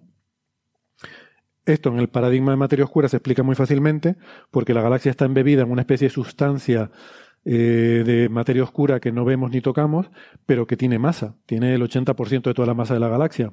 Entonces, esas estrellas que están más lejos están más lejos del centro, pero también hay más masa de materia oscura dentro, con lo cual se compensa la gravedad que dejan de sentir por estar más lejos con la gravedad extra que tienen porque hay más masa de materia oscura dentro, ¿no? Eh, sí, y esto recuerda que en, en, galaxias como la Vía Láctea o Andrómeda, la, el halo de materia oscura comprende más del 90% de la masa. No, el 80% te ha salido por el tema de la asociación con, el, con la escala global en todo el universo, sí. pero en, en, estas galaxias más del 90% de la masa es, es, materia oscura. Vale, sí, no sé el detalle en concreto ese, no, no sabía ese dato. Eh, efectivamente, el 80% es el total de todo, todo lo que hay en el universo. Eh, ¿Y qué pasa? Que esto, bueno, como digo, es la prueba clásica, luego hay, muchas otras que se han ido eh, desarrollando, ¿no? Pero esto, cuando solamente teníamos esta información, pues uno podía construir una teoría de la gravedad en la que dijera, bueno, a lo mejor lo que pasa es que la gravedad funciona de forma diferente, de tal forma que cuando tú estás cerca de, de, un, de una masa importante, tú estás en un campo gravitatorio como el de la Tierra o el del Sol, efectivamente es la gravedad de Newton o la gravedad de Einstein, que eh, en este caso es, idéntica, es prácticamente igual que la de Newton, pero cuando tú te vas muy lejos de una fuente de gravedad, cuando tú te vas a un sitio donde casi no hay campo gravitatorio, como es las afueras de la galaxia, pues eh, cuando el campo gravitatorio es menor que un cierto parámetro, que es el famoso parámetro de Mond, entonces la gravedad es diferente y hay un término adicional. Es como que hay una especie de gravedad basal que siempre está ahí. Sí, hay un punto importante, Héctor, que hay que recordar, es que Mond significa dinámica eh, newtoniana modificada. Eh, Moti eh, Milgrom lo que quería era negar la mayor, negar a Galileo, ¿vale? O sea, lo que se modifica es la ley de inercia. ¿vale? Es irrelevante Newton, la gravedad de Newton, qué chorrada, qué cosa más moderna. No, no. Tenemos que ir algo mucho más basal. Tenemos que ir hasta Galileo. Negamos la mayor de la ley de inercia y decimos que existe una aceleración mínima eh, absoluta en el universo, una constante universal, una aceleración mínima a la que eh, todos los cuerpos se mueven. No existe el reposo en ningún sentido. En el momento en el que un cuerpo se mueve demasiado eh, a una aceleración demasiado baja, automáticamente aparece esa aceleración mínima y ese cuerpo está acelerándose obligatoriamente. ¿vale? Esto es negar la mayor desde principios del siglo XVII. Va mucho más allá de Newton. Es decir, Newton es pecata minuta. Es decir, que esto es una modificación de la gravitación. Esto no es una modificación de la gravitación. Esto es una modificación de lo que todo el mundo estudia en los primeros cursos de física, en todas las carreras, en bachillerato, en todos lados. Sí. Bueno, yo la, forma intuitiva en la que lo, lo, interpreto es como que hay una, hay siempre un campo gravitatorio basal en todas partes que normalmente no lo, no lo detectamos, ¿no? Pero bueno, puede ser que se pueda interpretar también como un efecto de inercia. es una aceleración. Hay una aceleración basal en todas partes. En el momento en el que un cuerpo se acelere eh, por las interacciones gravitatorias, básicamente a nivel cósmico y a nivel astrofísico, lo único que acelera las cosas es la gravedad, ¿vale? Pues eh, eh, cualquier otro proceso que acelere, por ejemplo, la explosión o lo que sea, acelera en un momento, pero después la partícula se mueve a la velocidad que ha logrado, ¿no? No mm. sigue incrementando su aceleración. Adquiere una velocidad eh, rápidamente y la mantiene. Eh, por supuesto puede perderla si interacciona con otras cosas, pero en el caso de la gravitación es lo, único prácticamente que acelera las cosas. ¿no? Y lo que nos dice esto es que eh, en el momento en el que la, el efecto de la materia de, de todos los cuerpos que te rodean en ti te produzca una aceleración por debajo de un mínimo, que es como 10 a la menos 10, en metros por segundo cuadrado, pues automáticamente tú te aceleras, con, tú siempre te aceleras. Tú no puedes estar en ningún lugar del universo sin sentir ningún tipo de aceleración. Eso es lo que decía Newton. No, no, eso no puede ocurrir. Porque eso significaría lo que Newton decía, que siempre existe una fuerza, ¿no? Tiene que existir una fuerza para que yo me acelere. Y ahora negamos la mayor. No, no, no. No es que tenga que existir una fuerza para que tú te aceleres. Es que si tú no tienes ninguna fuerza, estás acelerado. Y está acelerado a una aceleración universal. Eh, y tú dices, ¿y relativa a qué? Ah, esto no es relativista. Como no es relativista, no tenemos que decir relativo a qué. ¿Eh? Esto es, eh, claro, aquí estamos negando la relatividad de Galileo, estamos negando todo, todo todas las leyes de inercia. Sobre todo. esto es negar la mayor y, y es lo que, bueno, Vera Rubin y, y, muchos defensores de esta idea de Milgrom consideraban que era algo tan revolucionario que, tenía que ser cierto, ¿vale? O sea, las cosas súper revolucionarias tienen que ser ciertas, independientemente de que la naturaleza eh, diga que son falsas, ¿no? Bueno, yo, pues, quería puntualizar una cosilla. La curva de rotación es del gas, la que observamos que, es plana, no de las estrellas. La curva de rotación en las partes del gas caliente, es el gas. El gas neutro. El H1, esas son las observaciones que precisamente son las que hizo Vera Rubin mm. inicialmente. No son las estrellas. Ah, curioso. Vale, vale. Bueno, las estrellas, el gas es que pasa que lo que pasa con el gas es que se extiende mucho más allá de lo que vemos, ¿vale? Las estrellas, digamos que están, el disco estelar de la galaxia, tenemos el bulbo, tenemos el disco, porque estamos hablando siempre de galaxias espirales, y luego tenemos el disco gaseoso que se extiende un poquito más, suele ser más extenso que el, el estelar, ¿no? Y ahí vemos que se extiende mucho más allá de hasta donde vemos el gas. Es donde vemos esas curvas de rotación planas que no hay manera de, de bajarlas. Ah, interesante. Bien, bien. No sabía eso. De todas formas, en otras galaxias, ¿no? En, galaxias extragalácticas, como, como dicen en algún paper que he visto, eh, sí que se ve en, en, eh, estrellas, ¿no? Eh, porque a lo mejor se extiende suficientemente fuera como para que, para, que ya puedas ver el efecto. Sí, por eso el matiz era solo esto de, cuando, hablamos de Andrómeda de galaxias espirales cercanas, digamos, M33, M31, ¿vale? En este tipo de galaxias se ve así. interesante, no sabía eso. Sí, en la, la ultradifusa, pues muchas veces lo que ves son estrellas, no ves realmente ningún bulbo ni nada, y ahí sí ves el efecto de la, de la materia oscura sobre las propias estrellas. Mm. las galaxias enanas y ultradifusas. De, de, bajo brillo superficial, como le gusta llamarla a nuestro amigo Nacho. Eh, vale, entonces todo eso generó mucha discusión y un debate súper interesante en los años 80, pero que, bueno, hoy en día está como bastante superado, porque ha habido desde entonces muchos más avances y muchas más pruebas que nos demuestran la existencia de la materia oscura, sobre todo cosas como la, las observaciones del lente gravitacional que ya nos permiten mapear la densidad de masa en, diferentes regiones del espacio y podemos medir directamente cuánta masa hay en sitios donde, donde no hay donde, donde no hay nada, vamos, ¿no? Y eso no lo arreglas con, con la gravedad modificada. Que, que luego, a ver, plantea otra serie de problemas incluso filosóficos, ¿eh? el tema de Mond. No sé si quieren que luego nos metamos en eso, pero, pero eso de que haya siempre una aceleración, independientemente de que te estés moviendo o no, lo interpretes como una modificación de la inercia o una modificación del campo gravitacional, eh, te cargas el principio de equivalencia, para empezar, que, eh, bueno, en fin, eso daría, yo creo que para, no sé si quieren la, abrir ese melón. Esto, como es una aceleración muy pequeña, pues el, el, lo que te lo cargas es eh, ridículamente poco y, y, afecta muy poquito, ¿no? Bueno, te quiero pero, decir, afecta muy poquito a las escalas del sistema solar, escala galáctica, etcétera. Esto afecta fundamentalmente a, a escalas cosmológicas, ¿no? Claro, este esto tipo de idea es absolutamente insostenible eh, cuando tú consideras la web cósmica, cuando consideras los supercúmulos. Sí. Eh, la dinámica que vemos de los supercúmulos es absolutamente incompatible con MON. Y te Sí. niega la mayor en MON. ¿Qué hacen los mondianos?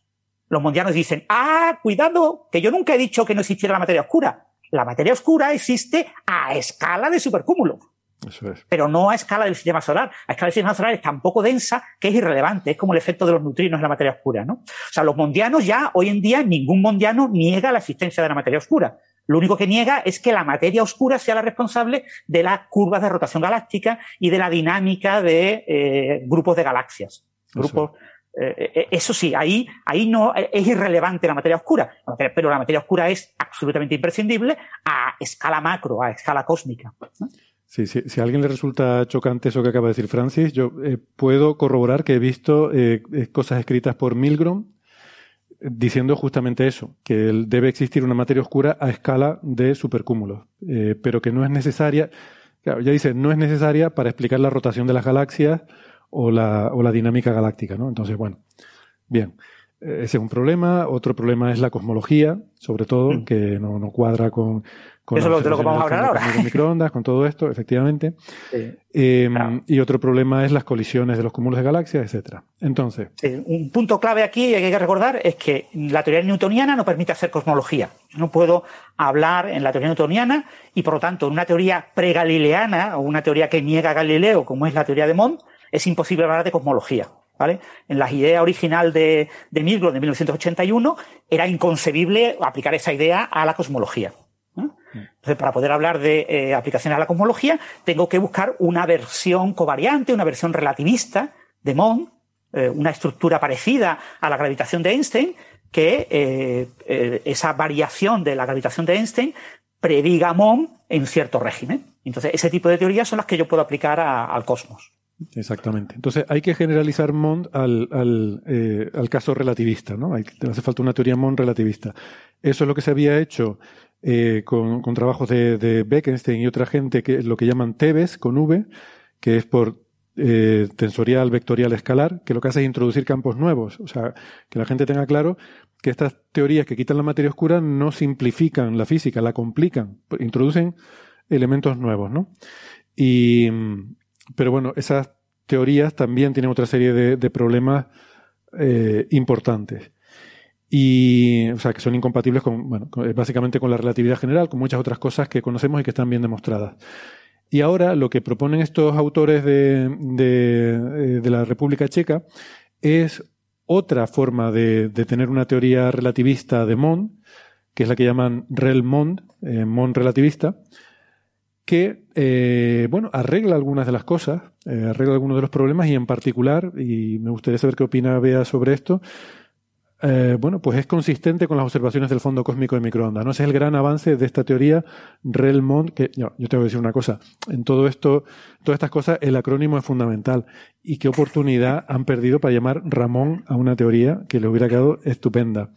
La teoría de, no sé, eh, aceleración relativista o aproximación relativista a Mond, eh, hubiera sido un, un caso perfecto para tener la teoría de Ramón, pero bueno. Hay un físico de teoría de cuerdas, ¿no? Eh, Ramón, acabado no Ramón, sino Ramón acabado en D, que introdujo los campos de Ramón y, y son campos asociados a los extremos de las cuerdas abiertas. Y claro, poner Ramón aquí llevaría claramente hacia llevaría confusión. hacia confusión con, con, la teoría de cuerdas así que no pueden no pueden hacer ah, vale eso lo explica. Vale pues queda explicado entonces. Ya me queda más claro. Bueno ¿qué, qué opinas Bea eh, tienen que introducir más cosas aquí no pero mm, según ellos ah se nos ha quedado congelada Bea. Vaya hombre bueno, pues te, te paso Bueno, la- sí, la si quieres lo comento yo. Sí. Lo comento yo. Bueno, básicamente la, la idea es una teoría Tebes. O sea, la- las teorías eh, eh, relativistas que incluyen como caso particular a Mond, hay muchas. Eh, nuestra amiga Sabine Hosselfelder, pues es, es madre de una de estas teorías. Hay muchas teorías de gravitación emergente que en cierto límite se reducen a Mond. Es decir, hay, hay muchas teorías que, que eh, porque bueno, eh, obtener en el límite no relativista eh, Mond es relativamente fácil, ¿vale? No, no, no es eh, muy difícil. Obviamente hay que añadirle algo a la gravitación de Einstein, ¿vale? O sea, lo que no podemos es cambiar las ecuaciones de Einstein sin añadir nada y que aparezca de repente algo nuevo. No, eso no, tenemos que añadir algo. Pero bueno, se pueden añadir muchas cosas que, que te permiten obtener esa teoría, ¿no? La teoría Tebes es una teoría que funciona muy bien, básicamente explica la materia oscura por el campo escalar. Hay un campo escalar eh, que es un campo escalar gravitacional y se diferencia de lo que sería una partícula escalar que explicara la materia oscura, porque se considera que este campo escalar está en un estado en el que no tiene partículas. ¿vale? Es un campo escalar clásico, pero además su versión se construye en las ecuaciones para que la versión cuántica no tenga partículas. Entonces ya nos quitamos el problema de que esto sea meter las partículas por otro lado. ¿eh? Digo, no, no, no cojo las partículas como los de físico de partículas, sino que las meto por otro lado. El problema que tiene el campo escalar es que te pide a gritos completar con un campo vectorial. Entonces, hay algunas maneras de, eh, aprovechando cosas parecidas a la energía oscura que en cierto régimen produce ese campo escalar, em, tratar de evitar el campo vectorial, pero las ecuaciones te piden a gritos que si metes un campo tensorial de spin 2 y un campo escalar de spin 0, que tengas que completar con un spin 1. En teoría de cuerdas ocurre, ¿eh? La teoría de cuerdas no predice la gravitación de Einstein, predice la gravitación de Einstein más un campo B y más un campo escalar. El campo escalar es el dilatón, es un campo dinámico, que es el que da la escala de la cuerda, y, el campo B es un campo no observable, pero que es muy relevante, por ejemplo, en las singularidades, ¿no? La manera en la que la teoría de cuerdas eh, evita las singularidades en los agujeros negros, etcétera, eh, es, es citando el campo B. Tienes singularidad en la métrica, pero tienes un campo B no singular. Entonces, bueno, como el campo B no es singular, la métrica completa mm, eh, tensorial, vectorial, escalar no es singular. Una manera, eh, eso no explica mucho, pero bueno, es la manera en la que se trata en teoría de cuerdas. Aquí, en la teoría de Tebes, ¿qué problema tiene? Porque la teoría de es una teoría bastante constreñida eh, por límites de todo tipo. La, teoría Tebes de, de Bekenstein y Sanders es una teoría que cuando lo aplicas al sistema solar, pues los límites de principio de equivalencia, órbita de Mercurio, etcétera, te dicen que la teoría de está mal. Cuando lo aplicas a escala de, cúmulos eh, galácticos, te das cuenta que hay divergencia respecto a lo que se observa, por lo tanto tiene que estar mal. Cuando lo aplicas al fondo cósmico de microondas, a la temperatura, al espectro de anisotropías térmicas, pues también ves que está mal. O sea, la teoría de Tebes te ajusta bien el pico, primer pico, te ajusta bien el segundo pico, pero ya en el tercero ya empieza a desviarse y en los multipolos altos se desvía bastante. Entonces, eso ya hoy día, como son multipolos, los conocemos con un enorme detalle, como nos contará ahora Bea, pues eh, descartan completamente Tebes. Entonces, lo que han hecho estos señores es el truco del almendruco, que el truco del almendruco en, en este tipo de teorías es el campo escalar convertirlo en efectivo. Porque la, la idea que tenía eh, Bekenstein era que la teoría de Tebes, el campo tensorial, el vectorial y el escalar son igual de fundamentales que la gravitación. ¿Vale? O sea, no, no son campos es- emergentes de forma rara, que eso son teorías más recientes. Muchas teorías más recientes hablan de emergencia, ¿no? En realidad no son campos eh, fetén, sino son campos ficticios. Una cosa ahí emergente que no sabemos muy bien qué hay debajo, hay algo debajo que no conocemos y aparece esta cosa aquí que, que nos completa las ecuaciones y nos permite derivar Mond. Lo que planteaba eh, Bekenstein era- eran campos fundamentales. Y lo que han planteado estos nuevos dos investigadores, que, bueno, eh, siguen una línea, ellos llevan ya muchos años con esto, ¿eh? no penséis que esto es el artículo que acaban de publicar, llevan como 10 años trabajando en esto, ¿eh? y han publicado diferentes versiones, y esta, digamos, la, la, versión buena que han logrado colar en Physical Review Letters, que es una revista de gran prestigio, pero hasta ahora habían publicado en revistas menores. El proceso de publicación de este artículo lleva más de, lleva año y medio, porque esto es de junio sí. de 2020, el, el el preprint en el archive. Y han sacado varias versiones, tuvieron que añadir alguna figura, no han modificado mucho el artículo cuando miras la versión original de la última, pero hay pequeños detallitos, hay pequeñas frases. Han tenido discusiones eh, fuertes con los revisores, pero son discusiones que al final han acabado matizando quizás alguna frase y algún detalle, pero nada más, no ha habido cosas mayores, ¿no? no uh -huh. De negar la mayor, ¿no? Pero, y bueno, lo que plantean es una modificación del campo escalar y lo plantean como un campo camaleón. Ya habíamos hablado aquí varias veces de los campos camaleón. Los campos camaleón eh, son campos eh, cuyo potencial, la manera en la que ese campo interacciona consigo mismo, depende del entorno en el que se encuentre. Entonces yo puedo eh, poner escalas de energía, es decir, pues a escala de energía del sistema solar, pues este campo de cam camaleón es absolutamente irrelevante. Ya me quito el gran problema de Tebes. El gran problema de Tebes, que es que eh, es falsada por todos los test de precisión en el sistema solar de la gravitación, me lo quito porque ahí el campo pasa a ser prácticamente cero y como si no existiera. Entonces, ya, eh, problema resuelto. Y el campo este escalar, yo puedo irlo ajustando, eh, pero claro, cuando yo voy ajustando el campo escalar, ¿qué voy haciendo? Voy añadiendo parámetros. Voy añadiendo parámetros nuevos y esos parámetros nuevos acabarán apareciendo en el modelo cosmológico. Yo tendré el modelo cosmológico Claro, tú dices, si la nueva teoría, Relmont, me explica el fondo cósmico de microondas, la polarización del fondo cósmico de microondas y la densidad de materia en, la galaxia, me lo explica con tres parámetros, chapó, premio Nobel, señores. Nos olvidamos de la, todo lo que sabemos de cosmología. Con tres parámetros explicamos todo eso. El modelo cosmológico estándar de consenso requiere seis parámetros. Entre ellos la densidad de materia oscura, etc. Eh, bueno, sí, pero es que no es que el nuevo modelo cosmológico, como tiene la gravitación, como tiene la TE, la, la parte de, del tensor de Einstein, tiene los seis parámetros del modelo cosmológico. Y ahora añado nuevos parámetros por el campo escalar y el vectorial. Entonces, como yo añado nuevos parámetros, yo explico lo mismo, pero añadiendo más parámetros. Todo el mundo me dirá, qué tontería, ¿no? Ya todo el mundo sabe que añadiendo parámetros yo puedo explicar lo que yo quiera. Es decir, la teoría Tebes tenía esos parámetros como muy fijados, y por tanto no se acercaba bien al fondo cósmico microondas. Entonces, esta nueva teoría lo que hacen es ajustar los parámetros, meto por aquí, meto por allá, estiro por aquí, pongo un numerito de al menos 17 y arreglo esto, arreglo lo otro y ya me lo caso, lo, lo, lo, lo pongo perfecto, ¿no? Me ajusto perfectamente, ¿no? Claro, esto tiene un gran problema. Hay un problema que, que uno dice, pero si es ajuste, uno ve la curva y dice, pero qué maravilla, si la curva es idéntica.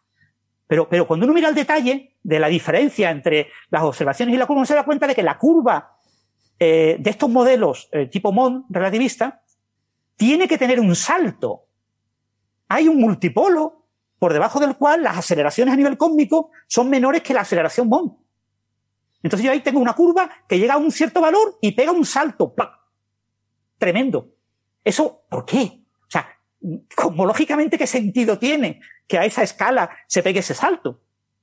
Cuando de hecho, a nivel cósmico, cuando yo miro las grandes estructuras, no veo ese salto de ninguna manera. Se habría visto hace 30 años. Bueno, es lo, Entonces, lo que pasa cuando construyes algo a, a, trozos, ¿no? O sea, que quieres que en este trozo haga una cosa y en el otro trozo haga otra cosa diferente, ¿no? Y por eso. Exactamente. Entonces, es el gran problema de, de, esta teoría, que te añade, eh, eh, te añade cuatro parámetros para.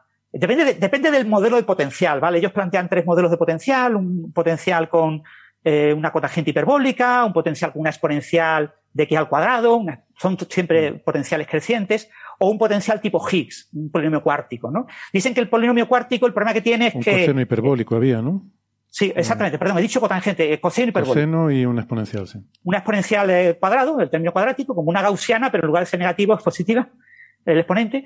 Y, y, el campo de Higgs, el problema que tiene es que le pasa lo mismo que al campo de Higgs, la transición de fase electrodébil, ¿no? Son campos, o al inflatón, son campos que tienen una cierta acción, pero como tienen más de un mínimo, de, más de un vacío, pues hay saltos en, de un vacío a otro. Entonces, cuando te salta, ese, ese campo no es sostenible en el momento actual del universo. Entonces, podría ser relevante eh, en los momentos primordiales del universo, cuando se formó el fondo cósmico de microondas, pero no ahora, ¿no? Entonces ellos plantean solamente esos dos potenciales. En cualquier caso, plantean cuatro parámetros nuevos para explicar la polarización eh, del fondo cósmico de microondas y la temperatura del fondo cósmico de microondas. Porque pasamos de un modelo de 6 parámetros a un modelo de 10 parámetros. Y con la ambigüedad de que no tengo la función y de que determinar exactamente eh, qué función es la correcta y por lo tanto los valores correctos de los parámetros es algo que puede costar siglos. Claro. Porque requerirá medidas de altísima precisión del fondo cósmico de microondas para ver todos estos detalles. ¿no? Yo, yo, creo sobre todo, y ahora te doy paso, vea, sobre todo lo importante, la filosofía de estas cosas es que una cosa es tú meter parámetros para ajustar algo, que es lo que se hace en estas teorías, y otra cosa, eso no es lo que pasó con el modelo cosmológico de consenso.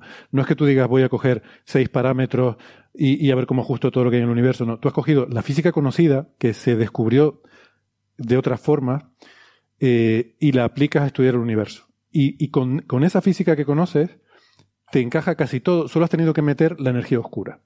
O sea, lo único que, que, es un poco ad hoc del modelo estándar es la energía oscura. Todo lo demás era física conocida, que con esa física conocida explicas el universo. ¿no? Y es verdad que te has dado cuenta que hay, hay algo que no casa, que, que, tiene que ver con que el universo está en expansión acelerada y tal, y has tenido que meter la famosa lambda, pero que bueno, que, que al fin y al cabo la había metido Einstein hace 100 años para otras cosas, pero bueno. Pero que es lo único que sí que es un poco ad hoc, ¿no? Todo lo demás eh, está justificado, tiene una buena justificación. Mientras que estos modelos parece que no hay esa buena justificación, esa buena motivación para meter las cosas, ¿no? Y bueno, eso es desde el punto de vista filosófico. Y luego desde el punto de vista práctico seguimos teniendo cosas como el cúmulo de balas, la, eh, las colisiones de cúmulo de galaxias, donde no, ahí puedes cambiar la gravedad todo lo que quieras, que tú estás viendo una foto en la que se ve que aquí hay masa y, ha atravesado sin chocar y es oscura. O sea, hay algo que no es gas y polvo, que, que es fantasmagórico y se atraviesa y pesa. Y es el 80% de la masa. Y además, todos los números cuadran con ese 80% en las galaxias, en la cosmología, en tal, o sea, todo, todo el mundo no solo saca que hay materia oscura, sino todo el mundo saca la misma proporción, que es algo que no tendría por qué salir así, ¿no? Eh, vea que, perdona, te, te, iba a preguntar antes, pero se nos quedó congelada tu conexión, creo que ya, sí, ya la hemos recuperado. Está, está fallando, así que es posible que en algún momento desaparezca. Bueno, ahora parece que va bien, así que vamos a aprovechar. Dinos eh, tu opinión. Pues mi opinión es básicamente la misma que habéis estado comentando vosotros. Esto es una añade complejidad a algo que ya teníamos explicado y, mirando un poco más en detalle la, figura ¿no? del espectro de potencias que, que ellos están presentando, eh, efectivamente ajustan el espectro de potencia de temperatura, ajustan el espectro de potencia de polarización, los modos E, y dejan la puerta abierta a una posible medición de modos B que están asociadas al campo vectorial de, este, de esta teoría. Lo que pasa es que a mí me, me, deja un poco intranquila porque una parte también importante y de la que, de la que obtenemos bastante información cosmológica son los modos cruzados, los modos TE, que obtenemos información entre el modo E y el modo TE de la reionización. Y justo eh, la reionización sucede en esa parte del pico este que ha estado comentando Francis, que pica en torno a L30 30. por debajo. Justo en esa escala es donde tenemos información sobre reionización y a donde tendríamos información sobre eh, los modos B primordiales. O sea, explica, no sé, explica lo que quieren explicar, quiero decir. Que no, no, o sea, ajustan el espectro, ajustan el espectro, una parte del espectro, no, no ajustan todo. O sea, hay que hacer, hay, el modelo cosmológico estándar no lo ajusta todo. ¿De acuerdo? Nos da información sobre la reionización y nos deja la puerta abierta a esto de, de los modos primordiales, que luego hablaremos un poco de ellos. Y a mí me gustaría ver también, porque aquí han cogido las la medidas de Planck y, y, sin embargo con los experimentos de tierra que tenemos de fondo cósmico de microondas, llegamos a escalas angulares mucho más pequeñas, a multipolos mucho más grandes. Aquí en Planck se quedaba en torno a los 2500 en temperatura eh, y en torno a los 2000 en polarización. Sin embargo, con los, si utilizamos los datos combinados de experimentos de tierra, pues eh, tenemos más, más espectros, ¿no? Que me gustaría ver cómo ajusta, porque justo las diferencias ya al final, donde cortan justo con los datos de plan, parece que empiezan a oscilar. Y me gustaría a mí ver cómo se comporta yendo a menores escalas de las que sí tenemos datos, ¿de acuerdo? Lo que pasa es que no son de plan, son de otro, de otro experimento. Aparte de a ver cómo se comporta por arriba, que ya hemos visto que, no se comporta, a ver qué pasaría a la, a la escala más pequeña de la, para las cuales tenemos datos. Es que estamos llegando ya casi a multipolos 4000, L4000, o, o sea, pequeñísimas escalas. Y eso me, me genera un poco de, bueno, sí, ajustan los datos de plan de aquella manera, pero, pero no están ajustando cosmología. Cuando hacemos cosmología, hacemos cosmología con plan, hacemos cosmología con todos los datos de fondo cómico de microondas. De acuerdo, no, no es algo, nos quedamos con este experimento que sí, que este lo reproducimos perfectamente, pero luego hay un cacho así de, de gráficas que no consideramos. Y tengo curiosidad por cómo, cómo, se comportaría este campo camaleónico, ¿no? Que, que, lo que se va adaptando a, la, a las circunstancias, a ver cómo, qué ocurriría a esas pequeñas escalas, que son mucho más sensibles también a, a, a cosas ya más locales, ¿no? A ser más pequeñas. Mm. Sí, eso es algo que le podía haber eh, exigido los revisores. ¿no? Aquí lo que han tratado es de, ajustar el Telmont al, al, Lambda CDM. O sea, eh, y después, como el Lambda CDM funciona bien con los datos pues, de plan, pues han puesto los datos de plan, y, pero su ajuste ha sido tratar de, de imitar el Lambda CDM. ¿eh? que los nuevos parámetros que introducen no, no alteren demasiado el lambda CDM. Claro, cambian un poquito los valores. Algunos valores de, de, en el nuevo modelo ajustado, cuando ellos ajustan su modelo de 10 parámetros para el fondo con microondas, eh, alguno de los parámetros de, que, de los 6 parámetros, pues varía hasta un 5%. ¿eh? Todos varían un poquito respecto al mejor parámetro con el lambda CDM. Pero lo que se ve claro es que ellos han tratado de ajustar el lambda CDM, ¿no? Y, y, y no eh, realmente la información cosmológica que tenemos. Por eso faltan los modos TE o, lo, o, o, esos modos multipolos muy altos debido a SPT y a otros instrumentos que, están publicados y que podrían haber usado, ¿no? Y que solamente se representan en escala logarítmica, para que se vean esos modos, en lugar de la escala lineal que han utilizado en la figura, que es la, de toda la vida. Sí, efectivamente han ido a, competir con el modelo estándar más que a, a hacer cosmología, ¿no? Con el modelo que proponen, con la teoría que proponen. Y, leyendo así por encima las discusiones, siguen anotando eh, el hecho de, que Mon falla a escala de, de cúmulos, ¿no? Y lo que sí dicen es que, se puede probar este, este tipo de, esta teoría, ¿no? A ver que, que ellos creen que va a ser exitosa, puesto que es exitosa con ajustando el fondo, ¿no? De, con de microondas. Claro, es que también hay que ver la cantidad de, pruebas diferentes eh, en las que encaja el Lambda CDM, el modelo estándar, no es solo ajustar el espectro de potencia de los datos de Planck, es que tú puedes reconstruir el universo. O sea, la, formación de estructuras, la formación de galaxias, se pueden hacer simulaciones cosmológicas con la física del modelo lambda CDM que, que funcionan muy bien, que forman galaxias que estadísticamente nos muestran, prácticamente salvo detallitos, nos muestran el universo que observamos evolucionando el universo 14.000 millones de años, ¿no? Eh, y esos detallitos que no acaban de cuadrar, eh, probablemente eh, es casi seguro que tienen que ver con la limitación de la simulación a la hora de reproducir la, física en detalle compleja que está teniendo lugar dentro de, los sitios donde hay materia ordinaria que, tiene estos efectos de feedback y estos otros efectos que son complicados de simular. Pero quitando esos detallitos, o sea, toda la estructura, la evolución general del universo se simula muy bien. Mm, todo tipo de observaciones, casos particulares como esto que hablamos de, de colisiones de galaxias, todo eso no está ajustado ad hoc, no, no, el modelo no está hecho para eso, sino escoger la física que conocemos. Insisto, lo único que se ha puesto un poco ad hoc es la energía oscura, pero reproduces todo lo demás. Y estos modelos, pues habrá que ver. Claro, también ellos, los que trabajan aquí, dicen es que somos muy poquitos los que hacemos estas cosas alternativas y no tenemos recursos para hacer una gran simulación cosmológica. Bueno, pues, pues será verdad, pero yo no creo que sean tan poquitos, porque yo estoy continuamente viendo noticias de nuevos avances en estas cosas, ¿no? En fin, bueno, pues este resuelve eh, uno de esos problemas que tenían con Tebes, pero lo hace a base de aumentar complejidad en la teoría. Y vamos a ver, eh, el mayor mondiano que hay, que es este Easy eh, vi unas declaraciones suyas diciendo que por fin se ha conseguido resolver este problema porque estábamos en un callejón sin salida.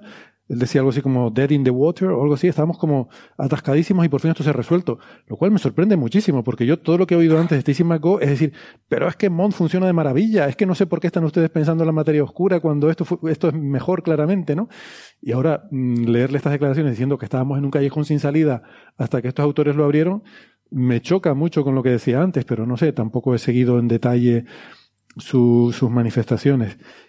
Em, bueno, eh, está bien que estas Eso, Héctor, hay simulaciones cosmológicas ya hechas, ¿no? De hecho, hay un grupo en la Universidad Complutense de Madrid que ha hecho simulaciones eh, con modelos MOND, ¿no? Y las simulaciones de escala cosmológica con modelos MOND dan un resultado parecido al lambda CDM eh, a ciertas escalas, pero en otras escalas mm, se ven diferencias, ¿no? Y uno de los grandes éxitos que se vendió, eso fue en el 2018, se vendió fue el tema de las galaxias enanas que predecían un menor número de galaxias enanas alrededor de las grandes galaxias del grupo local. Sí, las galaxias satélites, efectivamente. esas galaxias satélites, ¿no? Mm. Con lo que eso se vendió en su momento como un gran éxito de MOND, ¿no? MOND funciona muy bien a escala galáctica y a escala de grupo local, ¿no? Mm. Eh, pero a escalas mayores sí hay grandes, hay diferencias, hay diferencias en la estructura a gran escala, pero eran con simulaciones tipo MOND, que claro, no son simulaciones rigurosas FETEN, ¿no? Eh, como lógica FETEN porque eh, tienes que simular este tipo de teorías, una Tebes o una Relmont o así, para tener una buena simulación. Sí. Y,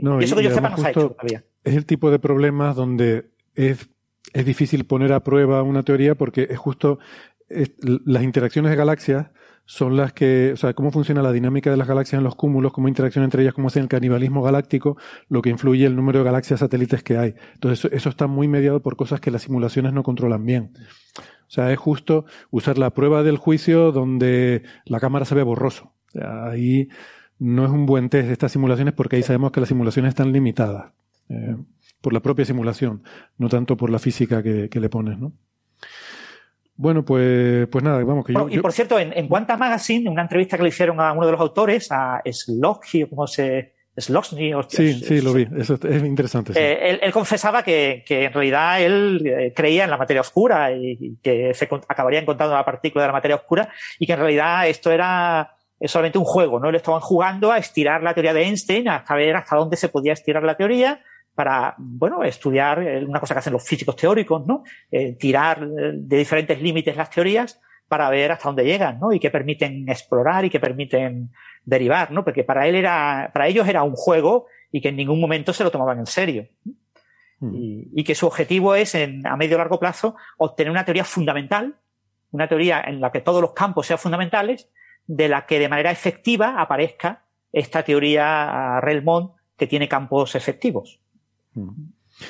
Eh, que yo Mm, a ver, me, parece que también es un buen ejercicio y, que se puede hacer con total seriedad el, buscar las cosquillas a las teorías, ¿no? Y ver hasta qué límite los puedes estirar y todo esto. Y, y tampoco hace falta que uno tenga una fe dogmática en la teoría que está desarrollando. O sea, tú puedes estar desarrollando una teoría porque resulta que tienes las herramientas para hacerlo y decir, y puedes decir, bueno, esto a lo mejor no, no va a explicarlo todo o no va a ser la gran teoría del futuro, pero mm, yo puedo hacer aquí avances y, desarrollar este campo, ¿no? ¿Por qué, por qué no? No, no me parece que o sea, cuando hay una pregunta que es una pregunta abierta, y ahora mismo, pues, eh, la gravedad es una pregunta abierta, no creo que, que uno tenga necesariamente que tener una convicción, eh, una fe eh, en la teoría que está desarrollando. Tú estás probando a ver qué pasa, ¿no? yo creo que cuando se investiga se prueba y, y cuántas veces tiras por un camino y luego resulta ser un callejón sin salida y tienes que volver para atrás.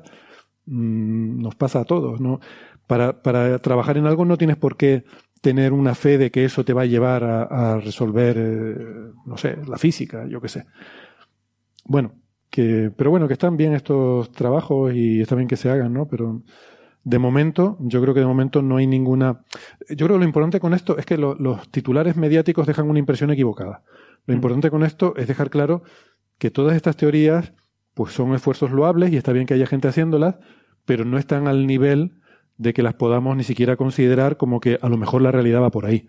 O sea, ahora mismo, abrumadoramente, mm, todo lo que sabemos apunta a que existe la materia oscura, tiene hasta un día internacional, em, y que y que bueno, que tenemos que tenemos que buscar la forma de descubrir esa partícula o esas partículas o lo que sea, ¿no? Tampoco nadie ha dicho que ¿Era hoy o, fue ayer o cómo fue eso del Día Internacional de Materia Oscura? El día en sí es el día de Halloween, el 31 de octubre. Ah, el 31, vale, perdón, sí, sí. Pero se hacen eventos, bueno, todo el mes. Nosotros lo haremos. mencionado tú hace un momentito. Sí, nosotros lo haremos el lunes 25, creo que es. El lunes 25. Bien. Bueno, pues si no queremos estar aquí hasta el lunes 25 hablando, vamos a ir pasando ya de tema y, hay uno que es muy interesante y que creo que sobre todo le va a interesar mucho a Bea, que tiene que ver con eh, nuevas medidas de esas ondas gravitacionales que buscamos del origen del universo, nuevas medidas que no han detectado todavía esas ondas gravitacionales del origen del universo, de la inflación, pero que ponen límites a, a dónde pueden estar, ¿no?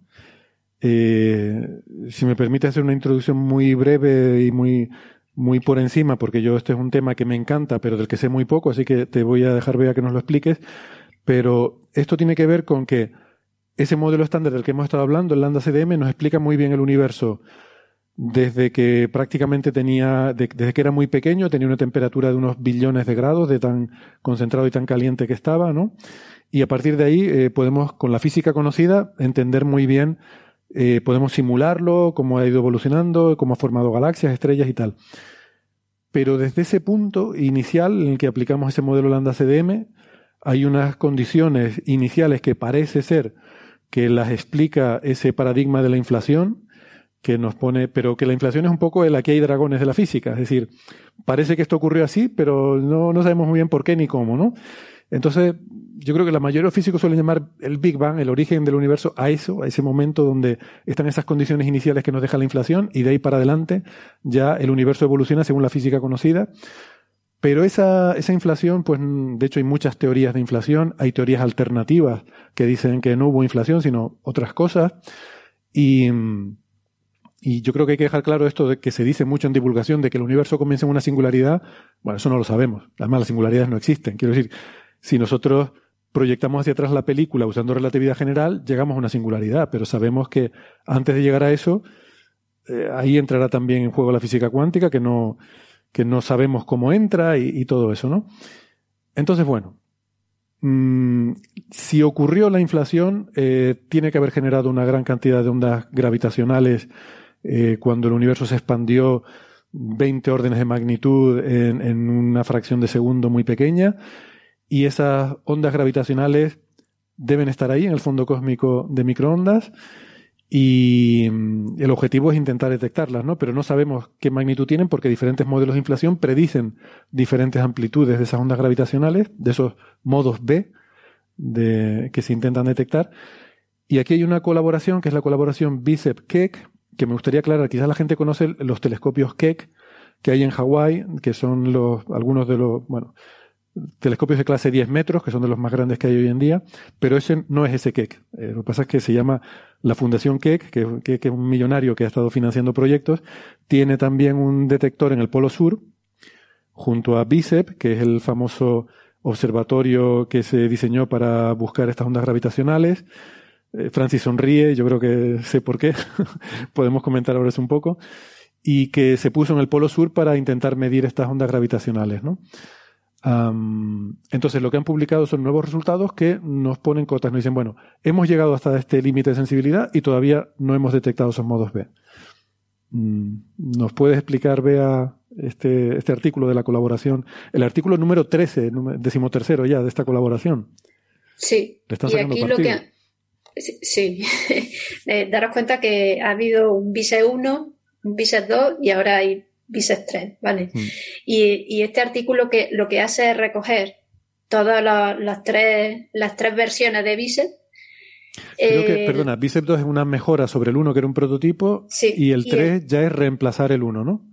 Eh, es un, digamos que es también una, mejora. Mm. Eh, mejoran ahí notablemente la sensibilidad. Entre Bicep 1 y Bicep 2 apenas había diferencia en VISA 3 sí, y además amplían el, área de observación del cielo. ¿vale? Y Keck es una réplica de VISEP, pero VISEP es un telescopio y Keck son cinco telescopios. Entonces, eh, cinco telescopios de tipo VISEP 2. Pero cuando, decimos telescopios, estamos hablando de microondas, ¿no? que no piensa la gente en telescopios ópticos, ¿no? O sea, sería algo parecido al Quijote que tenemos aquí, ¿no? Por hacernos Efectivamente, sí. Son similares. Pues Quijote, pero en el Polo Sur, en la estación y observando a alta frecuencia. Quijote observa baja y estos observan, eh, inicialmente observaban a 150 GHz, luego observaron también a 220 GHz y ahora últimamente introdujeron también 95 eh, GHz. O sea, estamos, hay que, recordar que, la emisión del fondo cómico de microondas, la emisión sin contaminante, la podemos ver en torno a los 100 GHz, ¿vale? Por eso estos, estos telescopios van directamente a ver esa, esa emisión del fondo cómico de microondas, aunque tengamos también un poquito de polvo, que ahora recordamos lo que pasó con el polvo, ¿no? Pero bueno, esto que se presenta ahora aquí son los resultados de todas pero, pero es interesante, perdona, porque es una de las mejoras que se han hecho, ¿no? Entonces vamos a comentar si quieres lo del polvo, ¿no? Porque efectivamente Bicep anunció, ¿no? Fue uno de los grandes, uno de esos grandes fiascos de la historia de, la ciencia. ¿Cuándo fue? En 2014. 2014. Eh, anunció que habían detectado esos modos B, ¿no? Y, y luego resultó que, bueno, que, realmente no era eso, que era el polvo. Fue Planck, precisamente la colaboración Planck, la que les llamó la atención de que eso tenía toda la pinta de ser el polvo de la galaxia, lo que estaban viendo, ¿no?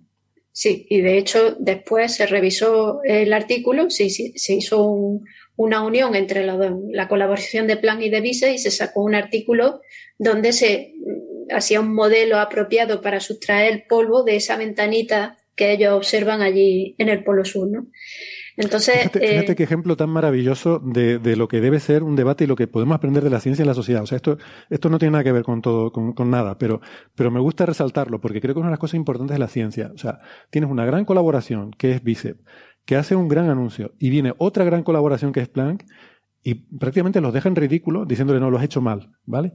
Pues en vez de pelearse, se juntan para entre los dos hacer una cosa mejor. O sea, ¿en qué ámbito de la vida los seres humanos harían algo así? Yo creo que esta es una de las grandes lecciones de la ciencia. Perdón por el paréntesis. No, no, no, sí, sí, sin duda, porque además es que eh, mejoran incluso los datos de plan. Obviamente, como hemos dicho antes, cuanto más datos, pues más podemos afinar y mejor podemos eh, conocer nuestros nuestros modelos. O sea que es que al final nos conviene a todos. Así que, sin duda, es una, una de las cosas más bonitas que tiene, que tiene la ciencia, ¿no? Que no, que no, que no, que no se divide, ¿no? Que se unen. Sí. Podemos decir que pues... mordió el polvo, em, el polvo galáctico. Bueno. Pero lo pues, siguen intentando. Eh, sí, y, curiosamente, eh, el resumen que yo me hago del artículo es que si antes eh, pegaron un salto ¿no? y modelaron el, el polvo por, defecto. Yo no sé si ahora lo están haciendo por, por exceso, pero lo que sí es verdad que antes detectaban modos B y ahora casi que nos están dejando sin modos B. están pasando de un extremo a otro, ¿no? Bueno, esto es un poco así a grosso modo, ¿no? Pero realmente lo que están haciendo es bajar la cota. Ya, como hemos dicho, han cogido eh, muchos años de observaciones, desde 2012 tengo por aquí apuntado a estas tres frecuencias y eh, obviamente están utilizando modelos de, contaminantes, en este caso de polvo, básicamente que a esa frecuencia es lo que domina, eh, para, buscar esa señal primordial. ¿Vale? Porque toda, todo, toda observación cosmológica está contaminada por lo que se llaman velos ¿no? galácticos, los foreground, que se deben a la emisión de nuestra propia galaxia. Y a esta frecuencia y alta frecuencia, pues es la emisión del polvo.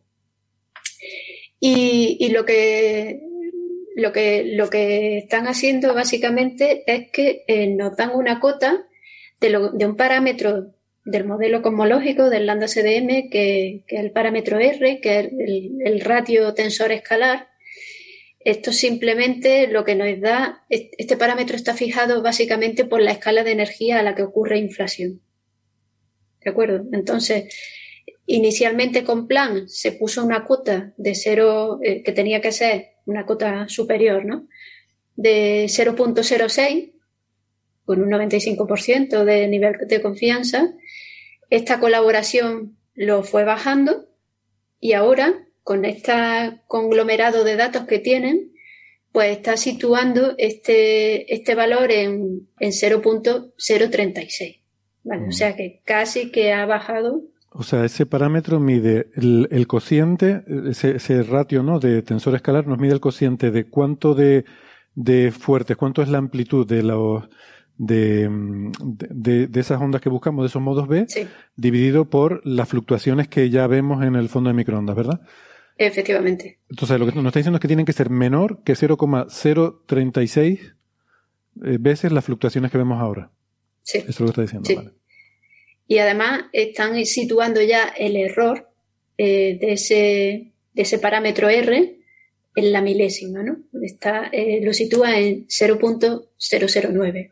Es decir, eh, cada vez eh, nos está dejando menos espacio a, a la detección de estos, de, de, estos modos B, ¿no? O sea, cada vez, eh, al final, vamos a ir excluyendo muchos más modelos de inflación, espero que no todos, porque trabajamos mucho para esto.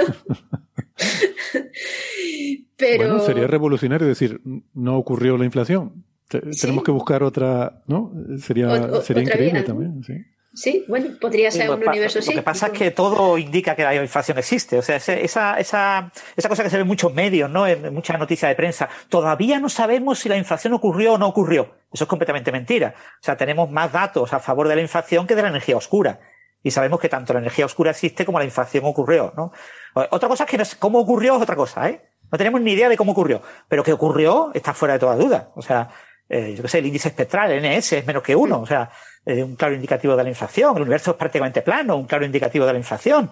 Efectivamente. Eh, parece como que es algo obvio. No, el universo es plano porque tiene que ser plano. No, ¿por qué? Hace 40 años no, lo, no creíamos que lo fuera, ¿no?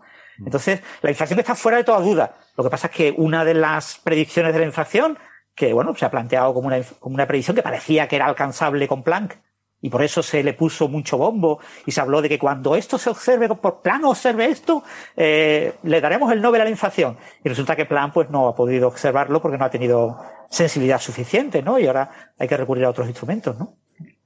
hablando de, inflación, eh, recordemos que no solo la planitud, también el hecho de que observemos eh, temperaturas similares en el propio fondo de microondas, esto nos dice que estuvo, estuvieron conectadas causalmente y solo se explica esa conexión causal eh, mediante un mecanismo inflacionario. Ahora, ¿qué inflación es? ¿Qué modelo de inflación? No lo sabemos. Hay cientos, ciento y pico creo que, había de modelo de inflación. Sí, hay más de 250. En el último review había más de 250. Tiene que ser 256 para que sean 8 bits. No, no, y se están produciendo cada, cada 15 días hay un nuevo modelo inflacionario. Bueno, lo que quiero decir es que eh, lo que sabemos es que mm, pasó algo que dejó el universo en un estado como el que describe la inflación. Que puede ser que haya algo que no se nos haya ocurrido y que de repente lo mismo dice, pues descartamos la inflación y a lo mejor de repente a alguien se le ocurre otra forma en la que puedes conseguir un universo plano, que estén en contacto, puntos, en contacto causal, puntos a 180 grados en el cielo, lo que sea. Pero, mm, bueno, yo qué sé lo que está claro es que o hubo una inflación o hubo algo que hizo lo mismo que decimos que, hace la inflación, ¿no? O sea, hubo una inflación. O sea, la, clave aquí, el punto clave es, hubo una inflación. Ahora, lo que hay la gente que critica la inflación, lo que suele criticar es el campo inflatón, ¿vale? O sea, que una, un campo fundamental aún no observado, eh, con un cierto potencial, que eso es lo que modelan las diferentes teorías de inflación. Hay algunas teorías que modelan más de un campo, ¿no? Pero casi todas tienen al menos un campo, eh, pues eso es lo que la gente niega. Negamos la mayor, Penrose. Niego la mayor. No existe el campo inflacionario. Existe un campo que he creado yo, el campo Hill, que es pre-Big Bang y que en un universo cíclico hace lo que tiene que hacer el inflatón. Pero no es el inflatón, ¿eh? porque es mi mm. campo. Yo a mi campo le he puesto el nombre que le he querido yo poner. Eh, lo que hace Steinhardt. Yo reniego de mis trabajos sobre la inflación. Voy a crear una nueva teoría, pero aquí no aparece un campo inflatón, ¿vale? No hay un campo inflatón. Esto no es la inflación. Esto es el modelo no inflacionario que eh, introduce una inflación explicada por un mecanismo que no es un inflatón. Al final, la inflación es un hecho como, como la energía oscura y, y, lo que no tenemos es el modelo. Cuando se dé el premio Nobel de la inflación, habría que incluir también a Steinhardt por trolear. Sería, sería una risa.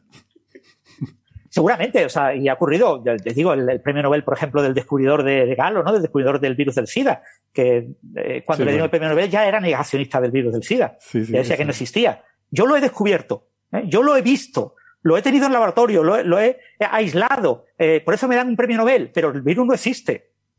¿eh? Y el virus no provoca. Lo que yo aislé es una cosa que provoca otras cosas, no provoca el SIDA. pero el SIDA no se provoca por un virus, se provoca por eh, miasmas que están en el aire. O sea, el negacionismo en premio Nobel hay varios casos. ¿eh? Sí, no, pero este hombre además parece como que se le fue un poco la olla, ¿no? Yo creo que ahí, porque, porque dice muchas cosas muy absurdas, yo creo que ahí se le fue un poco, no sé, algo, algo le pasó. O, o, está ganando un montón de dinero, yo qué sé, nunca se sabe, ¿no? Pero fue... Se tuvo que ir a la India, lo echaron de Francia y en la India le están dando dinero, pero bueno, también porque es un premio Nobel y hay que pagar para que venga a un país en vía de desarrollo un premio Nobel a tu universidad, pues tienes que pagarle un sueldecito bueno, ¿no? Sí, sí. Bueno, no sé. Bueno, eh, ¿qué más podemos contar sobre esto? Eh, bueno, es interesante lo de que todo esto está en el Polo Sur, eh, que a mí me sorprende un poco porque es donde está el centro galáctico, ¿no? Quizás uno pensaría que querrías ver lejos del centro galáctico para ver más. Bueno, pero basta con que mires alta latitud galáctica, eso lo puedes hacer tanto al norte como al sur, ¿no? Y, supongo que es por estar lo más aislado posible de radiointerferencia, ¿no? Y, y que el frío también te ayuda, imagino. Pero claro, logísticamente es muy complicado. Creo que solo se puede observar en verano o solo se puede operar por lo menos en verano cuando hay gente allí y, debe ser logísticamente muy complicado. Keck aprovecha un telescopio antiguo que se desmontó, que había allí en ese sitio, y se mantuvo pues el, pilar, la base, y ahí montaron el, el, este instrumento Keck. Dudo si decir telescopio, ¿no? Iba a decir telescopio, pero creo que transmite a lo mejor una idea de algo por lo que mirar, pero no, esto no es. Se parecería más a un sintonizador de radio, ¿no? Que a un telescopio. Bueno, habéis visto los telescopios de Quijote, ¿lo tenéis ahí? Eh, aparentemente son son telescopios, ¿no? Sí, sí, es cierto. son telescopios, pero bueno, eso de radio, ¿no? Tienen su, su tubito y su espejo y todo los telescopios modernos son telescopios, entre comillas, de CCD, ¿no? ya no hay telescopios ópticos que tú mires por, el agujerito y miras a ver lo que ves.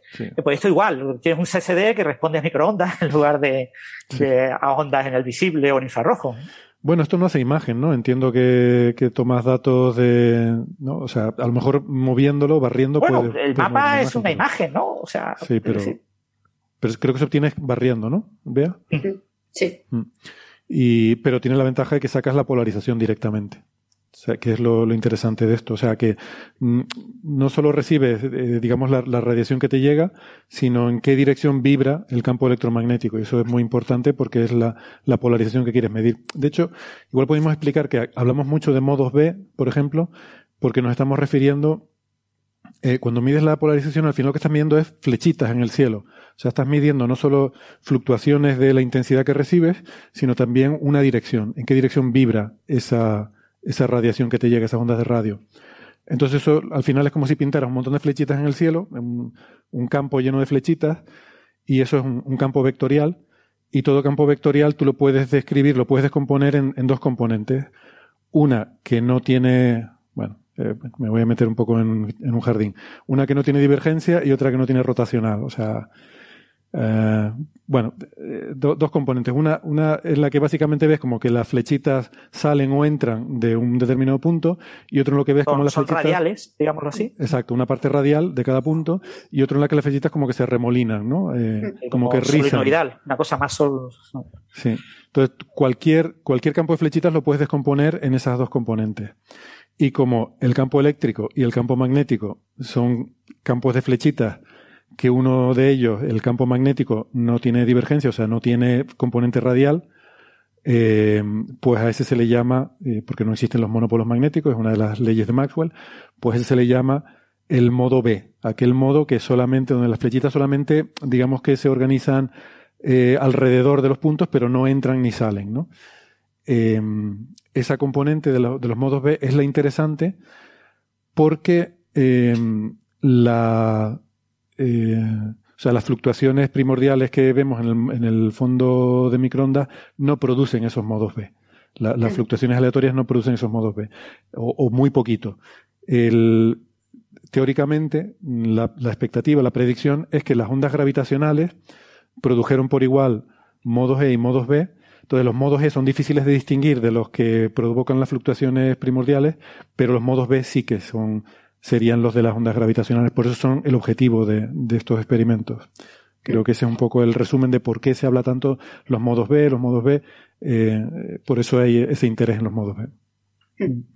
Y además, otra cosa que, apuntan los, autores, a pesar de, dar estos números, digamos, de información cosmológica, eh, pues ellos hacen hincapié de que utilizan un modelo de polvo para sacar esa señal cosmológica, pues que es mm, bastante simple, es decir, es que el que ajusta mejor los datos de, de plan y obviamente recalcan que, que, bueno, que conforme vayamos teniendo más observaciones, con mayores con mayores precisiones, los, instrumentos con mayores sensibilidades y demás, seguramente, evidentemente, los modelos de polvo no van a ser tan sencillos, entre comillas, como los que estamos considerando ahora, que básicamente son una ley de cuerpo negro modificada, ¿vale?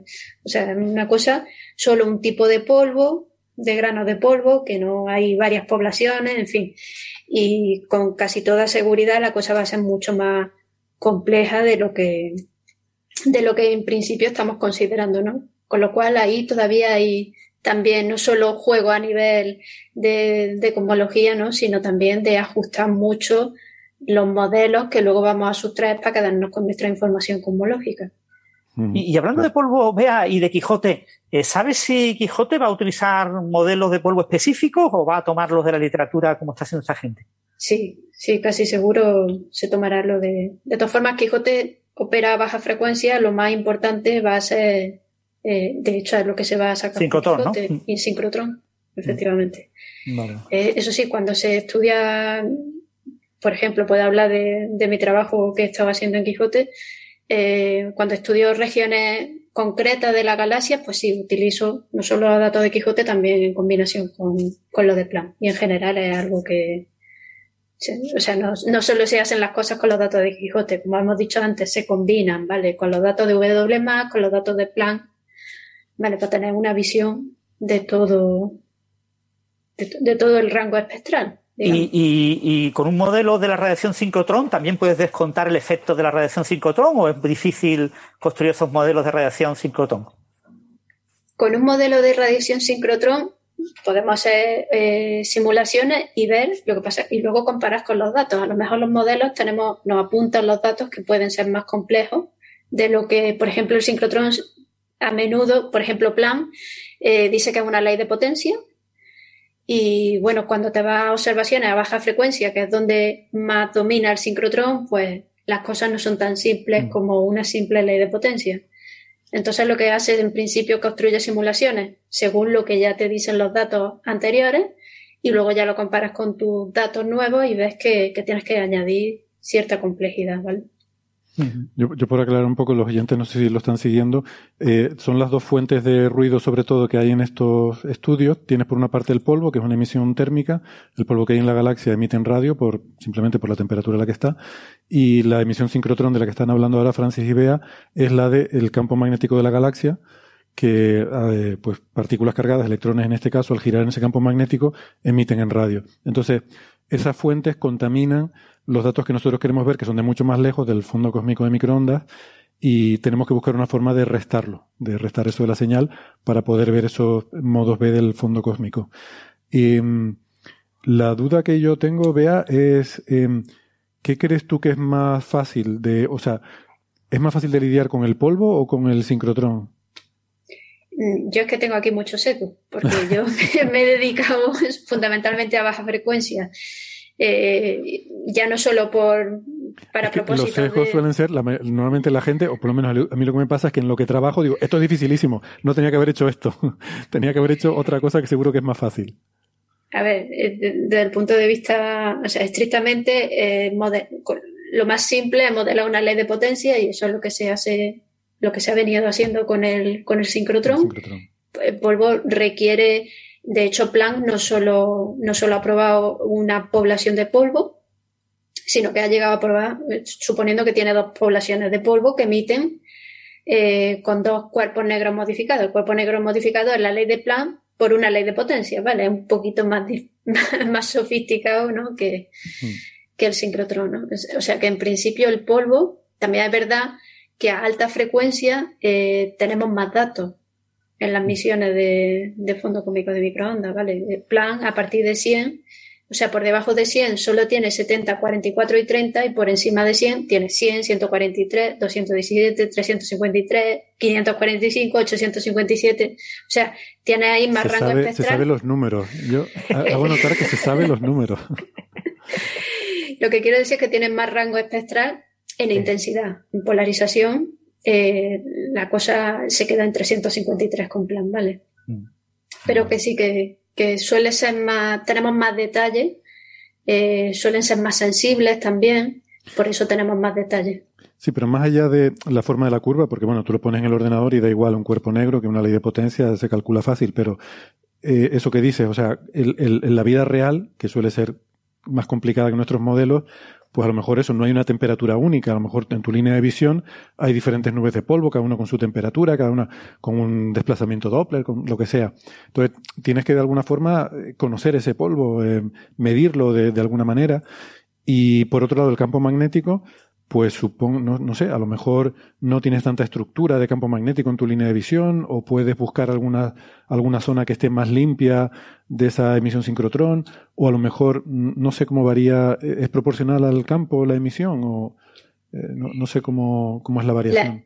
La, la, emisión es proporcional al, al campo que depende eh, en forma de ley de potencia también dependiendo de, de, del exponente de la distribución de electrones de rayos cósmicos. Claro, o sea que también tienes que tener una distribución, de, o sea, también tienes un mapa que, que tener de algo. Sí, o sea, eh, la complejidad en el sincrotrón viene de la distribución de rayos cósmicos, de, de, cómo se propagan y cómo se comportan dentro del campo magnético, que en definitiva el campo magnético es el responsable de la emisión polarizada, tanto del sincrotrón como del polvo, ¿vale? Mm son de las dos. El campo magnético es lo que subyace al final en estos contaminantes de, de la polarización del fondo cómico de claro. microondas. Claro, no es la intensidad, es la polarización del polvo. Sí. Claro, sí. Mm, vale. Estamos hablando, cuando hablamos de modo B, nos interesa la polarización claro. y ahí tenemos el sincrotrón y el polvo y ahí subyace siempre esa polarización. Se debe al, a que tenemos un campo magnético en la galaxia. Claro, claro. Y, y, el sincrotrón, es que es difícil de responder, porque el sincrotrón es verdad que a efectos prácticos hace una ley de potencia, extrapola, ¿no? Y ve ahí ajustando tus datos, pero bueno, ahí está haciendo ya una suposición de una distribución de rayos cósmicos eh, particular, que, que claro, no es tan sencillo. difícil, saber, saber cuántos electrones hay ahí, claro, saber Claro. cuántos- Vale, vale. Y, y en cuanto a cuánto de dominante es el ruido respecto a la señal, en un caso y en otro. O sea, en el polvo creo que es como un orden de magnitud más, ¿no? O algo así. Y- Sí, y, y en el sincrotrón no recuerdo ahora, pero, pero también era, era dominante. A esa baja frecuencia domina claramente Mm. el sincrotrón. O sea, donde, donde están las cosas ahí más o menos peleando es, es en torno a los, a los 100 GHz, entre 80 y 100 GHz. La amplitud de, o sea, la, la intensidad polarizada del polvo y, y demás, eh, y, y, de, y del sincrotrón están ahí peleando justo con la, con el fondo, con la, con las señales del fondo, ¿no? Entonces. Mm. pero sí, claro, ese es el problema. No sabemos cuánto es la R, ¿no? Si supiéramos qué es la R, sabríamos. Entonces lo que tenemos es ese velo, ¿no? Que, que ha comentado Bea, de sincrotón y de polvo, que nos impide eh, ver lo que hay debajo. ¿no? Entonces ahora estamos justo en ese borde. Estamos en un borde en el que eh, lo que los modos B que estamos observando, hay también unos modos B que son debidos al efecto de lente gravitacional sobre los modos E. Son modos B espurios, que eso también los han observado otros telescopios, como el del Polo Sur, el SPT, etcétera. Eh, pero eh, estos modos eh, B cosmológicos pues tienen ese, ese ruido de fondo y, lo que sabemos es que están ahí en ese bordecito, ¿no? En las figuras de Bayes 3, por cierto, a diferencia de las de Plan, han colocado como, como una elipse alrededor del valor que obtienen, poniendo una sigma y dos sigmas, como sugiriendo que el valor es, es de ese orden, ¿no? Del orden de 0.01, 0.02, una cosa así, ¿no?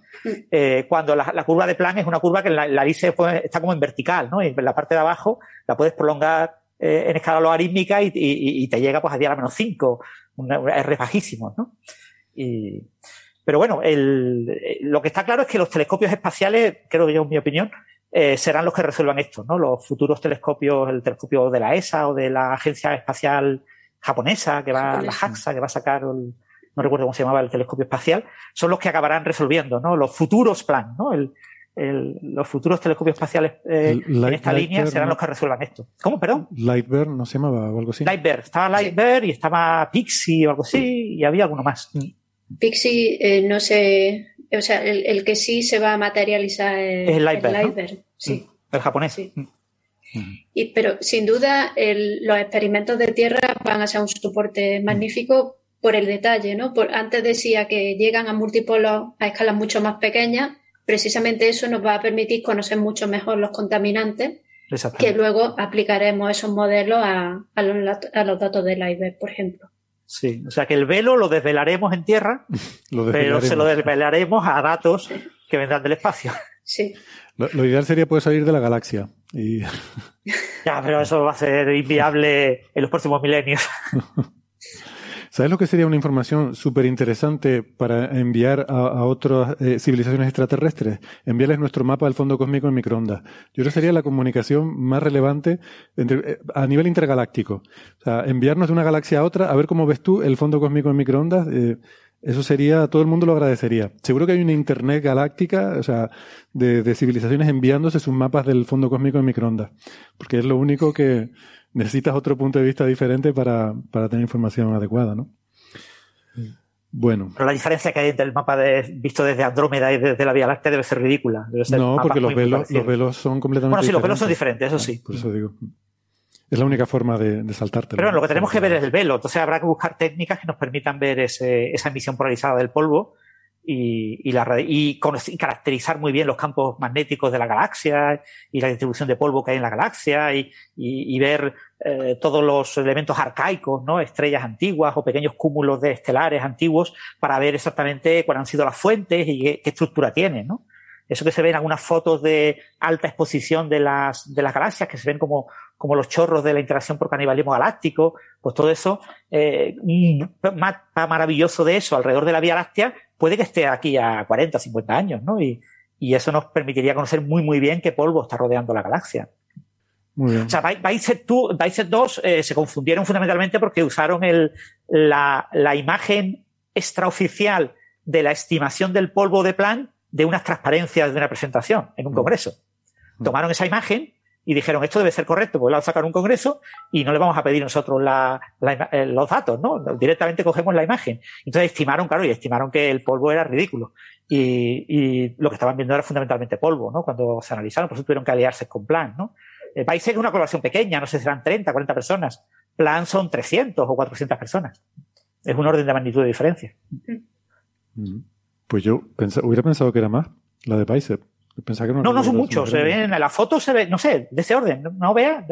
Bueno, si mira aquí la lista de autores, pues debe ser de ese orden, ¿no? Probablemente más, pero por ahí debe estar. Claro, Bicep sí, y Pero no, creo que lleguen a los 100. Sí, mm. quizás. No, no llegan a los 100. Sí. Sí, pues no está, la verdad que si lo piensas, las cosas que se están haciendo y no es, no es tanta gente, la verdad, es muy impresionante. Sí, bueno, y, y Vice y Geekette son como lo mismo, o sea, porque los de Vice fueron los que crearon el Ket Array, ¿no? Mm. Y ahora están planificando el Bicep Array, que es la versión avanzada de, del Ket Array, y bueno, es la colaboración que tiene ese doble nombre, ¿no? Bueno, ahora Sí, perdona, Francis. Sí, me que los instrumentos son básicamente los mismos, digamos, de diseño conceptual, ¿no? Eh, obviamente hay diferencias porque se adapta la frecuencia y el número de, de, volómetros que ponen para cada una de las frecuencias, pero son instrumentos hechos, digamos, por la misma familia conceptual, ¿no? Ahora hay una línea de instrumentación en tierra de fondo cósmico de microondas bastante prometedora que va a ser que, o sea, cuando esté instalada, esté funcionando el Simon Observatory, va a ser va a ser bastante bastante interesante a ver lo que, lo que obtienen. Porque, ¿Y eso para cuándo se espera más o menos? ¿Para el año que viene? No, ¿no? ¿Tan pronto no? Eh, no recuerdo ahora la fecha. Parece que van a buen ritmo. No sé cuándo van a empezar a, tomar datos y demás. No recuerdo. Sé que me lo dijeron hace relativamente poco, pero vamos, que, van en firme. O sea, que esto va, seguramente sea, creo que antes del iceberg Y, y ahí sí, bueno, la idea es para 2030 35, así, o cosas súper, eh, está todavía lejísimos. Bueno, el proyecto... Estas cosas llevan bastante procesamiento. ¿eh? Esto no, no, va a ser empezar a tomar datos y sacar resultados. Esto va a llevar bueno, los nuevos datos de BISEC, que, tres que no hemos comentado, con, combinados con que son solo del año 2018. Sí. Ya tienen los datos de 2019 y 2020 y siguen trabajando en 2021 con, con otros instrumentos. Entonces, el, de hecho, el, en 2021 ya pusieron el prototipo de, del BISEC Array, y, aunque solo a nivel de prototipo. Entonces, el año que viene o el siguiente esperamos los datos de 2019 y así poco a poco mm. iremos sacando, porque el análisis es muy complicado, ¿no? Tienen que hacerlo muy bien para que después nadie les critique. Sí, sí, no, y que, que es complicado, lleva mucha calibración y luego eh, todo, el, todo el análisis es complejo. Muy bien. Aquí comienza señales, señales, señales de los oyentes. De los oyentes, de los oyentes.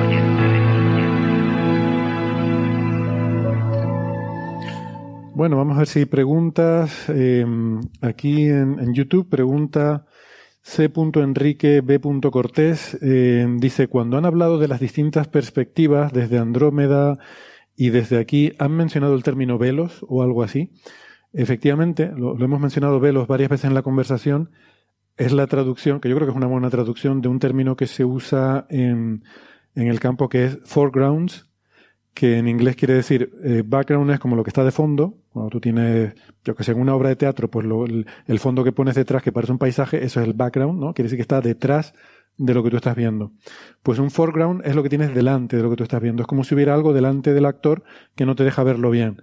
¿Por qué? Porque lo que estamos intentando ver es el fondo cósmico de microondas, que está lejísimos, y en medio está la emisión de nuestra galaxia. Entonces es como algo que se superpone pero que está delante y es lo que queremos restar.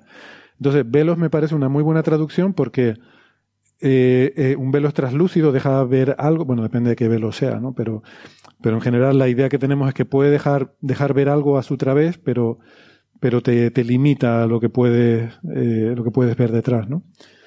No sé si quieren añadir algo, pero a mí me gusta esa traducción. Mm. Es de las pocas veces que hay un término y tú dices, esto está bien traducido.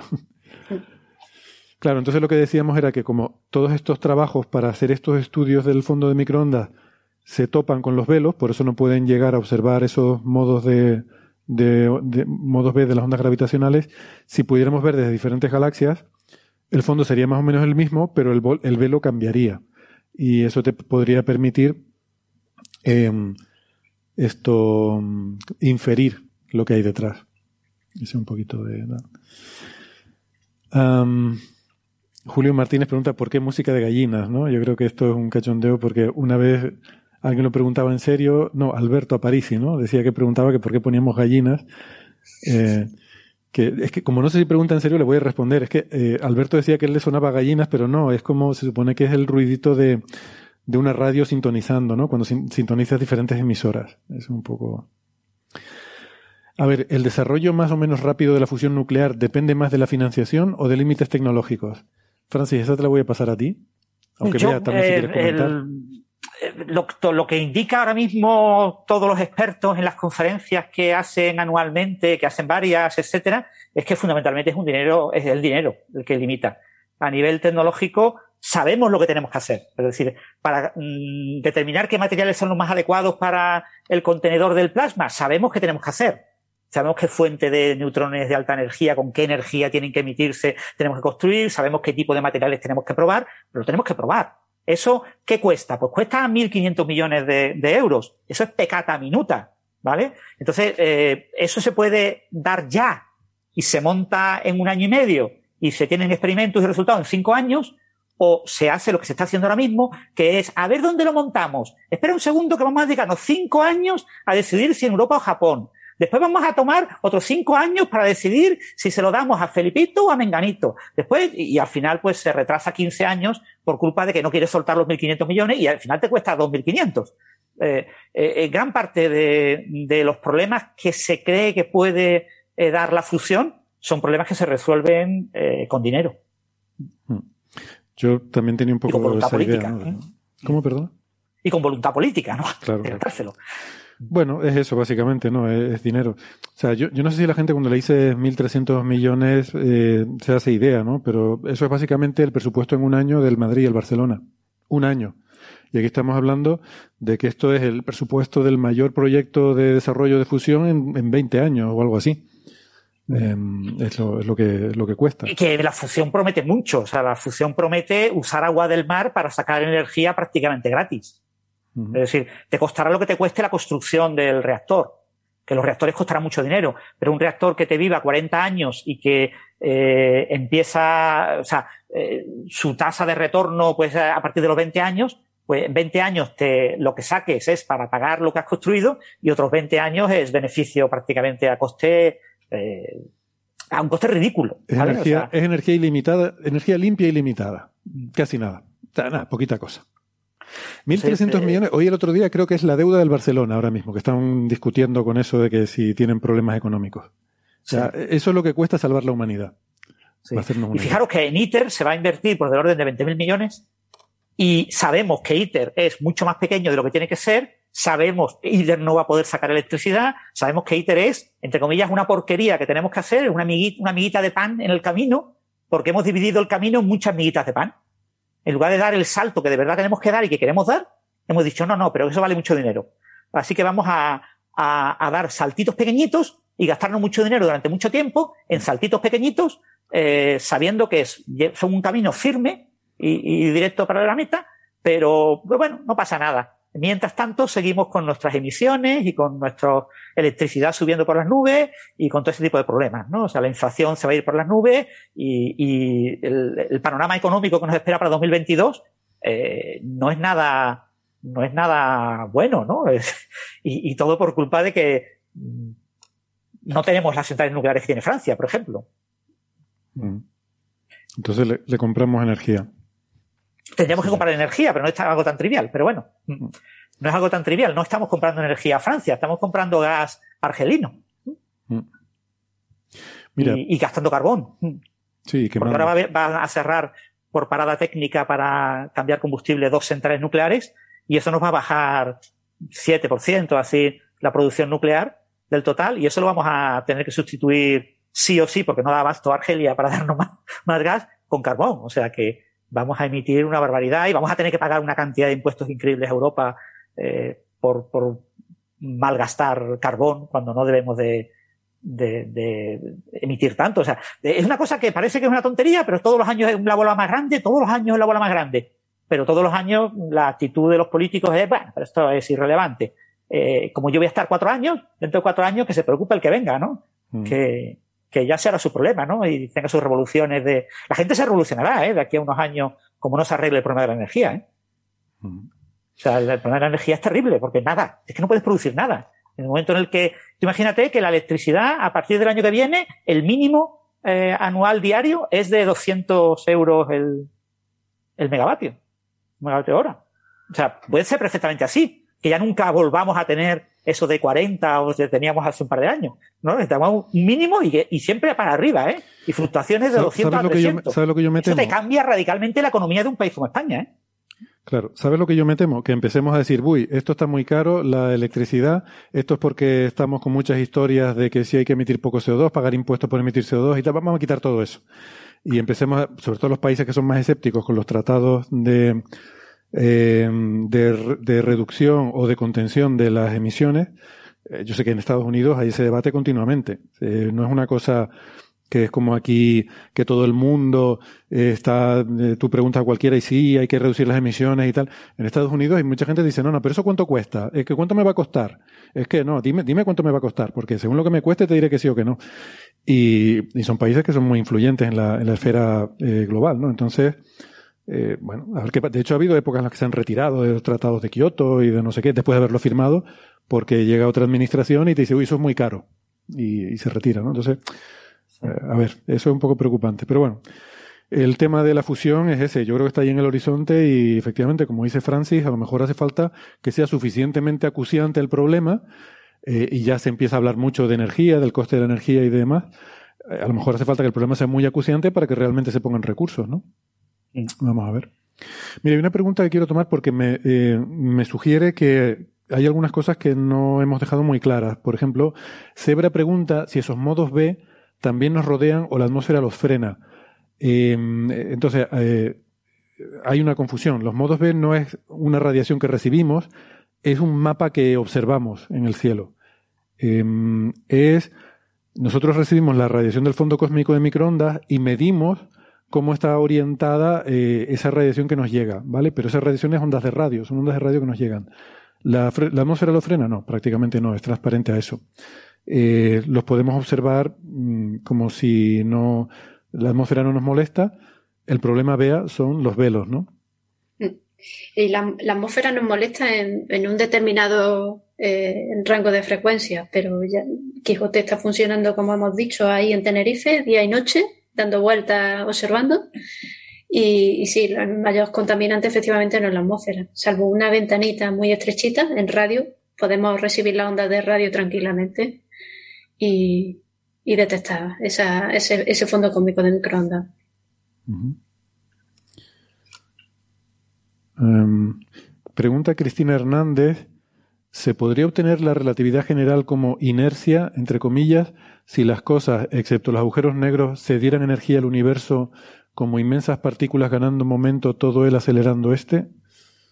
Mm, yo no sé. Eh, de hecho, no entiendo muy bien la pregunta tampoco. Bueno, esto viene, esto era la, esto tiene valor histórico, ¿vale? O sea, a los filósofos les encanta la historia y, y ese tipo de chorradas.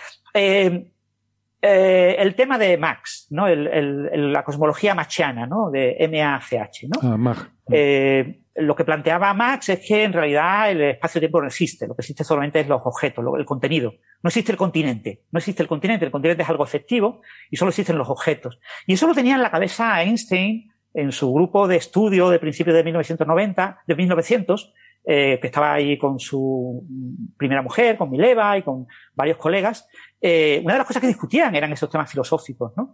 Y eso estaba en la mente de, Einstein cuando creó la relatividad especial, o concibió la relatividad especial, o observó, o descubrió la relatividad especial, porque estaba en el aire. Y, y eso he comentado mucho, ¿no? La posibilidad de que el espacio-tiempo sea un objeto emergente. Lo que pasa es que, claro, cuando tú ves que el espacio-tiempo es un objeto dinámico, en el que tú puedes meter energía y tú puedes extraer energía, hay que recordar que la idea de que las ondas gravitacionales transmiten energía no es una idea de Einstein. ¿Vale? Eso costó muchísimo tiempo. Es una idea, pues, de los primeros congresos eh, de relatividad general, 1957, por ahí. O sea, ya estaba fallecido Einstein en el 55, ¿eh? cuando empieza a hablarse del tema, en el famoso experimento de la, del anillo en una barrita, eh, pasa una onda gravitacional y mueve el anillo de Feynman. O sea, todo ese tipo de experimentos son posteriores a la muerte de Einstein, ¿no? Es una cosa muy reciente, ¿no? El hecho de que el espacio-tiempo propague energía, que la curvatura del espacio-tiempo tiene energía, ¿no? Parece, eso parece una cosa obvia, ¿no? En la, teoría newtoniana nadie dudaba de que el campo gravitacional tenía energía, ¿no? Suelto la piedra, la suelto y, se acelera al caer. Entonces automáticamente el campo gravitacional le ha dado energía, ¿no? Energía potencial, energía cinética. Pero en el campo gravitacional, que el propio espacio-tiempo eh, contuviera energía, es un tema muy complejo porque eh, el tensor de energía-momento asociado a la propia curvatura no fulula, no funciona bien. ¿Eh? Tienes que usar un, pseudotensores, eh, tienes ahí tienes una es como el tema del el vector de Poynting en el electromagnetismo, ¿no? ¿Qué es el vector de Poynting? ¿Cómo se transmite la energía en el electromagnetismo? Es un tema muy, muy jodido, ¿no? El, el, el cómo plantearlo en el infinito, en, una, en, un sistema finito, cómo se propaga, son temas que mm, dan juego, han dado juego histórico a cientos de artículos discutiendo una u otra opción, ¿no? Y con la, con la energía, eh, ha habido discusiones históricas interés histórico, ya, no tienen interés, ¿no? Ya sabemos que las ondas gravitacionales propagan energía. Entonces ahora mismo esa idea de que el espacio-tiempo no existe y que solamente existen los objetos, ya no tiene, no tiene sentido, porque yo puedo inyectar energía en, en el espacio-tiempo. Claro, el espacio-tiempo es extremadamente rígido y necesito eh, objetos muy compactos de enorme masa y moviéndose cerca de la velocidad de la luz. ¿eh? Necesito sistemas binarios de agujeros negros rotando o, o, una estrella de neutrones rotando alrededor de un agujero negro. Pero veo que esos sistemas están emitiendo eh, una energía que yo observo en mis detectores eh, y que prácticamente sigue al detalle lo que predice la teoría. ¿no? Pero hoy en día ya no se puede plantear esa idea de que la relatividad general emerge de eh, una especie de inercia machiana, que era lo que en última instancia se supone históricamente que tenía en mente Einstein, ¿no? y, y, por eso le costó a Einstein creer en los agujeros negros, en las ondas gravitacionales. Einstein negaba la mayor.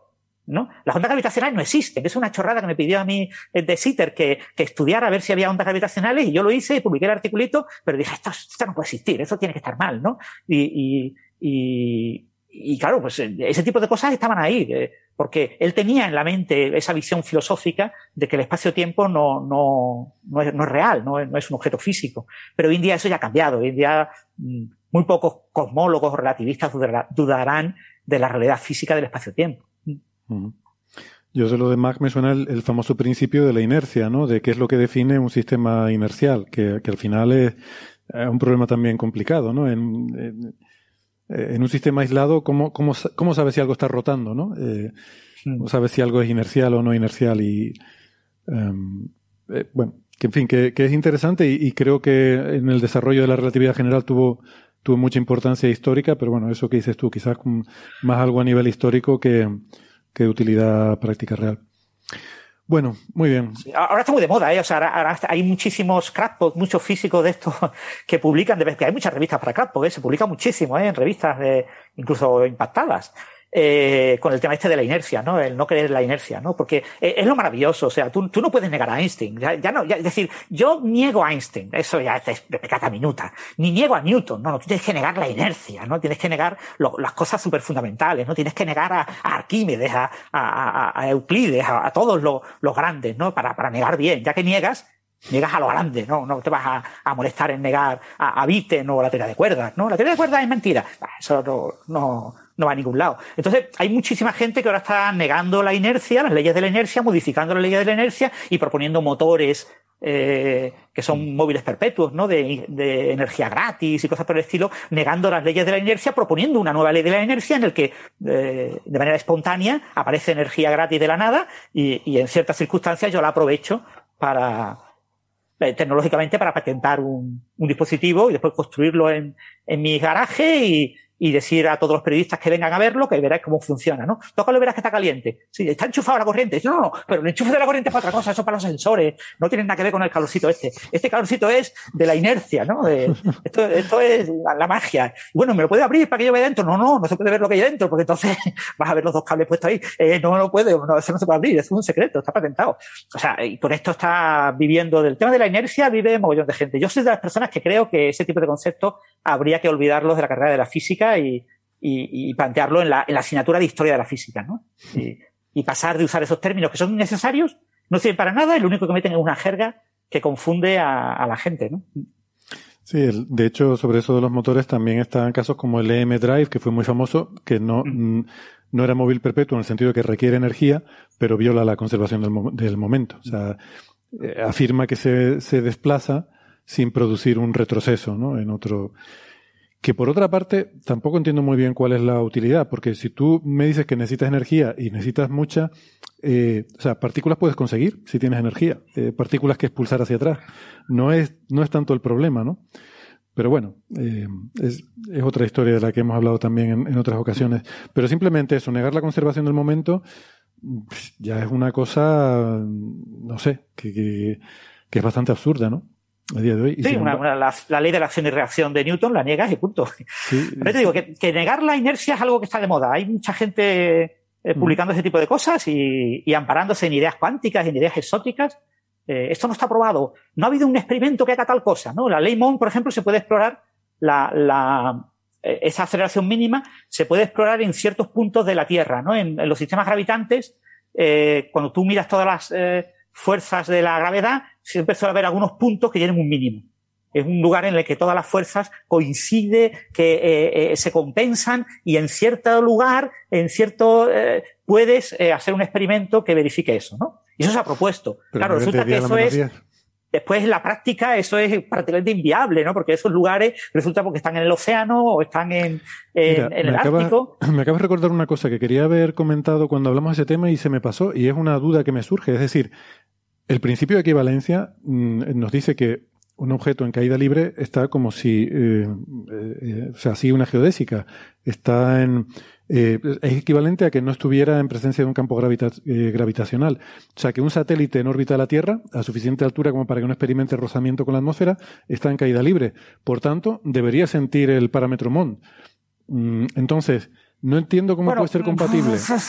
Sí, no, esa es mucha, mucha floritura. Eh, en principio, no. Es que esa es mi duda. ¿Cómo se saltan eso? Porque obviamente ellos dicen que no, que Mont solo, solo lo puedes ver en las afueras de la galaxia, porque ya está. Claro, o sea, tú tienes. Eh, claro, tú supuestamente tú haces un equilibrio perfecto de, de fuerzas, pero ese equilibrio perfecto de fuerzas no existe. Siempre tienes una microgravedad. Los, satélites siempre, eh, en cualquier entorno de esto de caída libre, claro, caída libre en un universo vacío, en un modelo mental, ¿no? En un experimento mental, pues es una caída libre perfecta, ¿no?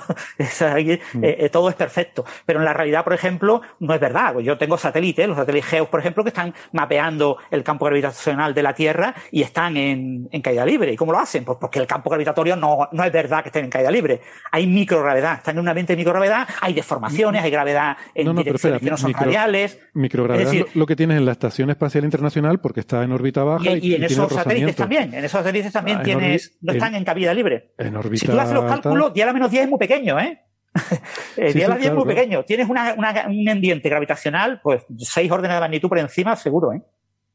O sea, la caída libre no existe, es un concepto eh, más filosófico que real, eh, la caída libre perfecta. Sí, pero es una cuestión de precisión. Los campos gravitacionales no son ni radiales, o sea, no es verdad que la gravitación sea radial.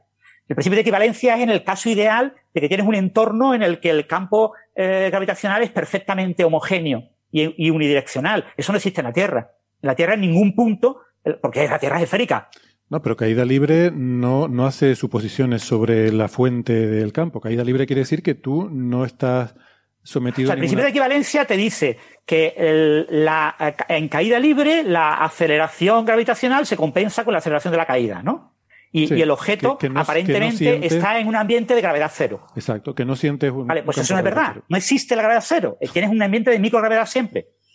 O sea, toma, ponte como te dé la gana. En el ejercicio de primero de carrera que Bea le pone a sus estudiantes, les pone y ellos tienen que decir que sí, que es verdad, que eso es gravedad cero. Pero para un físico que ha hecho la carrera, eso es absolutamente mentira. Cuando te pones a ver los efectos que ocurren ahí, hay una cantidad enorme de efectos. Los experimentos que se están haciendo en la Estación Espacial Internacional o cualquier satélite para verificar este tipo de principios fundamentales son terriblemente complicados porque hay que tener en cuenta eh, que el entorno no es verdad. La, Estación Espacial Internacional está, está muy baja. O sea, ahí tienes un sí, drag sí, pero bueno, muy fuerte. puedes montarlo más lejos también. El, el, efecto es el mismo. En órbita geoestacionaria, no sé, habría que hacer el cálculo, pero yo creo, o sea, podrías tener algo de marea por la diferencia de entre un extremo y otro del satélite, pero será muy pequeñito. Es verdad lo que tú dices, 10 a la menos 10, efectivamente es muy pequeño, pero me sorprendería que no se pudiera diseñar un, un experimento que mida eso. Simplemente lo, lo que lo propusieron, el, Milgrom es un artículo en el que habla de experimentos y era en la superficie de la Tierra, en, no recuerdo si era cerca del Polo Norte o así, había unos puntos, había un punto concreto en el que se compensaban la, la fuerza gravitacional de Júpiter, Saturno, el Sol, la Luna y la Tierra y, y te daba el punto en el que tenías un, un, nivel de aceleración inferior a la escala Mond y si ponías ahí un experimento, no sé qué, verías un, un pequeño cambio, ¿no? Y sé que alguna gente propuso a la Unión Europea hacer el experimento, pero no, no se lo financiaron. Mm. sorprendente. Pero eso se publicó, eh, se publicó hace unos años y, hubo noticias incluso en medios de, ya tenemos la prueba definitiva de, de Mond. Se hace este experimento y en un rato se verifica que es verdad, ¿no? Pero digo, es muy difícil. Ese tipo de experimentos en gravedad, eh, la, gravedad para objetos pequeños, cuando el campo, la aceleración de la gravedad es pequeña, eh, por debido a la masa y, y a las aceleraciones involucradas, es extremadamente difícil. Es que, es que parece una tontería, ¿no? Eh, en papel, en una hoja de papel lo hago yo en un momento. Sí, pero es que estás haciendo en una hoja de papel con unas cuantas fórmulas. Pero la realidad es infinitamente más complicada. Cuando te afecta la gravedad de las paredes, de la caja en la que metes el objeto. Es que las paredes no tienen gravedad. No, claro, ¿cómo van a tener gravedad? Las paredes del ascensor en el que yo tengo mi caída libre no generan campo gravitacional porque no tienen masa. ¿eh? El ascensor tiene paredes sin masa. Vale, vale, pero es que no existen las paredes sin masa. Eh, entonces, esa, esa fuerza la tienes que tener en cuenta. Ah, es que es muy pequeña, ya, ya, muy pequeña, pero está en caída libre. Se supone que tú has puesto la, la aceleración gravitacional, la has compensado exactamente a cero. Entonces, sobre cero, cualquier cosa pequeña es grande. Y la tienes que tener en cuenta. Hay muchísimos efectos. Ya te digo, ese tipo de experimentos son muy, muy complicados y, y de hecho se publican pocos resultados y conocemos muy mal la gravitación a escalas de, de submicrométricas, por debajo de, de los 10 micrómetros no sabemos casi nada de la gravedad. Pero casi nada, ¿eh? Y, y la gravedad podría ser completamente diferente. Está ahí por descubrir. Pero es que a ver quién tiene eh, la capacidad de hacer esos experimentos. Son experimentos que se llevan intentando 50 años y, y siguen costando trabajo. Yo, yo creo que eh, seguramente en, en, órbitas muy altas como la geoestacionaria se podrían hacer cosas. Lo que pasa es que es carísimo. O sea, nadie te va a poner no, un, un, satélite geoestacionario para hacer un experimento de MON. O sea, eso sí que seguro que no. No sé, los, es, los, es los, estos, los, los Grace, los Grace, ¿dónde estaban? ¿Qué órbita tenían los Grace? Los Grace, los que sí, estudiaron el campo. ¿no? Y, y, después había otros dando vueltas alrededor de la Luna, que también mapearon la gravitación sí. de la Luna y alrededor de algunas de las eh, sondas que hemos enviado a Saturno también tenían Pero eso, eh, si no recuerdo mal, están midiendo eh, cotas al, al, principio de equivalencia, precisamente. Eh, que, que, sí, que le, que le, salía todo consistente con, con la teoría, ¿no? Sí, y... pero bueno, que, que, hay, que esos experimentos están ahí, ¿no? O sea, sí, sí, sí, sí claro, claro. se pueden, se pueden y esos hacer. experimentos no han observado todavía nada relacionado con MOND. No han observado MOND, a eso es a lo que voy, ¿no? Pero que desde un punto de vista teórico, o sea, desde un punto de vista teórico, sobre el papel, eh, yo creo que MOND no cumple el principio de equivalencia. No, no, no, o sea, es decir, en principio no, claro, o sea, si, no, no, cumple la ley de la inercia. Te dice que no existe el reposo, no existe Eso. la compensación perfecta de cosas, ¿no? Claro, claro. O sea, todo se está acelerando. Mm. Y, y, todo se está acelerando y se lleva acelerando durante muchísimo tiempo, ¿no? Y pongo 10 a la menos 10 pues para compensar los, los 10 a la 10 de la edad del universo. Bueno, muy bien, muy interesante. Pues, oye, ha estado genial, me ha sabido poco. Eh, me quería aquí un rato más, pero creo que son horas ya. Muchísimas gracias, Francis. Vea, ha sido un placer, he aprendido mucho. Gracias a todos los amigos que han estado escuchando, la gente que ha estado en el chat de YouTube y, y también un par de personas que se acercaron aquí al museo. Eh, gracias por venir. Eh, nos vemos la próxima semana. Hasta luego. Chao, chao. Hasta luego.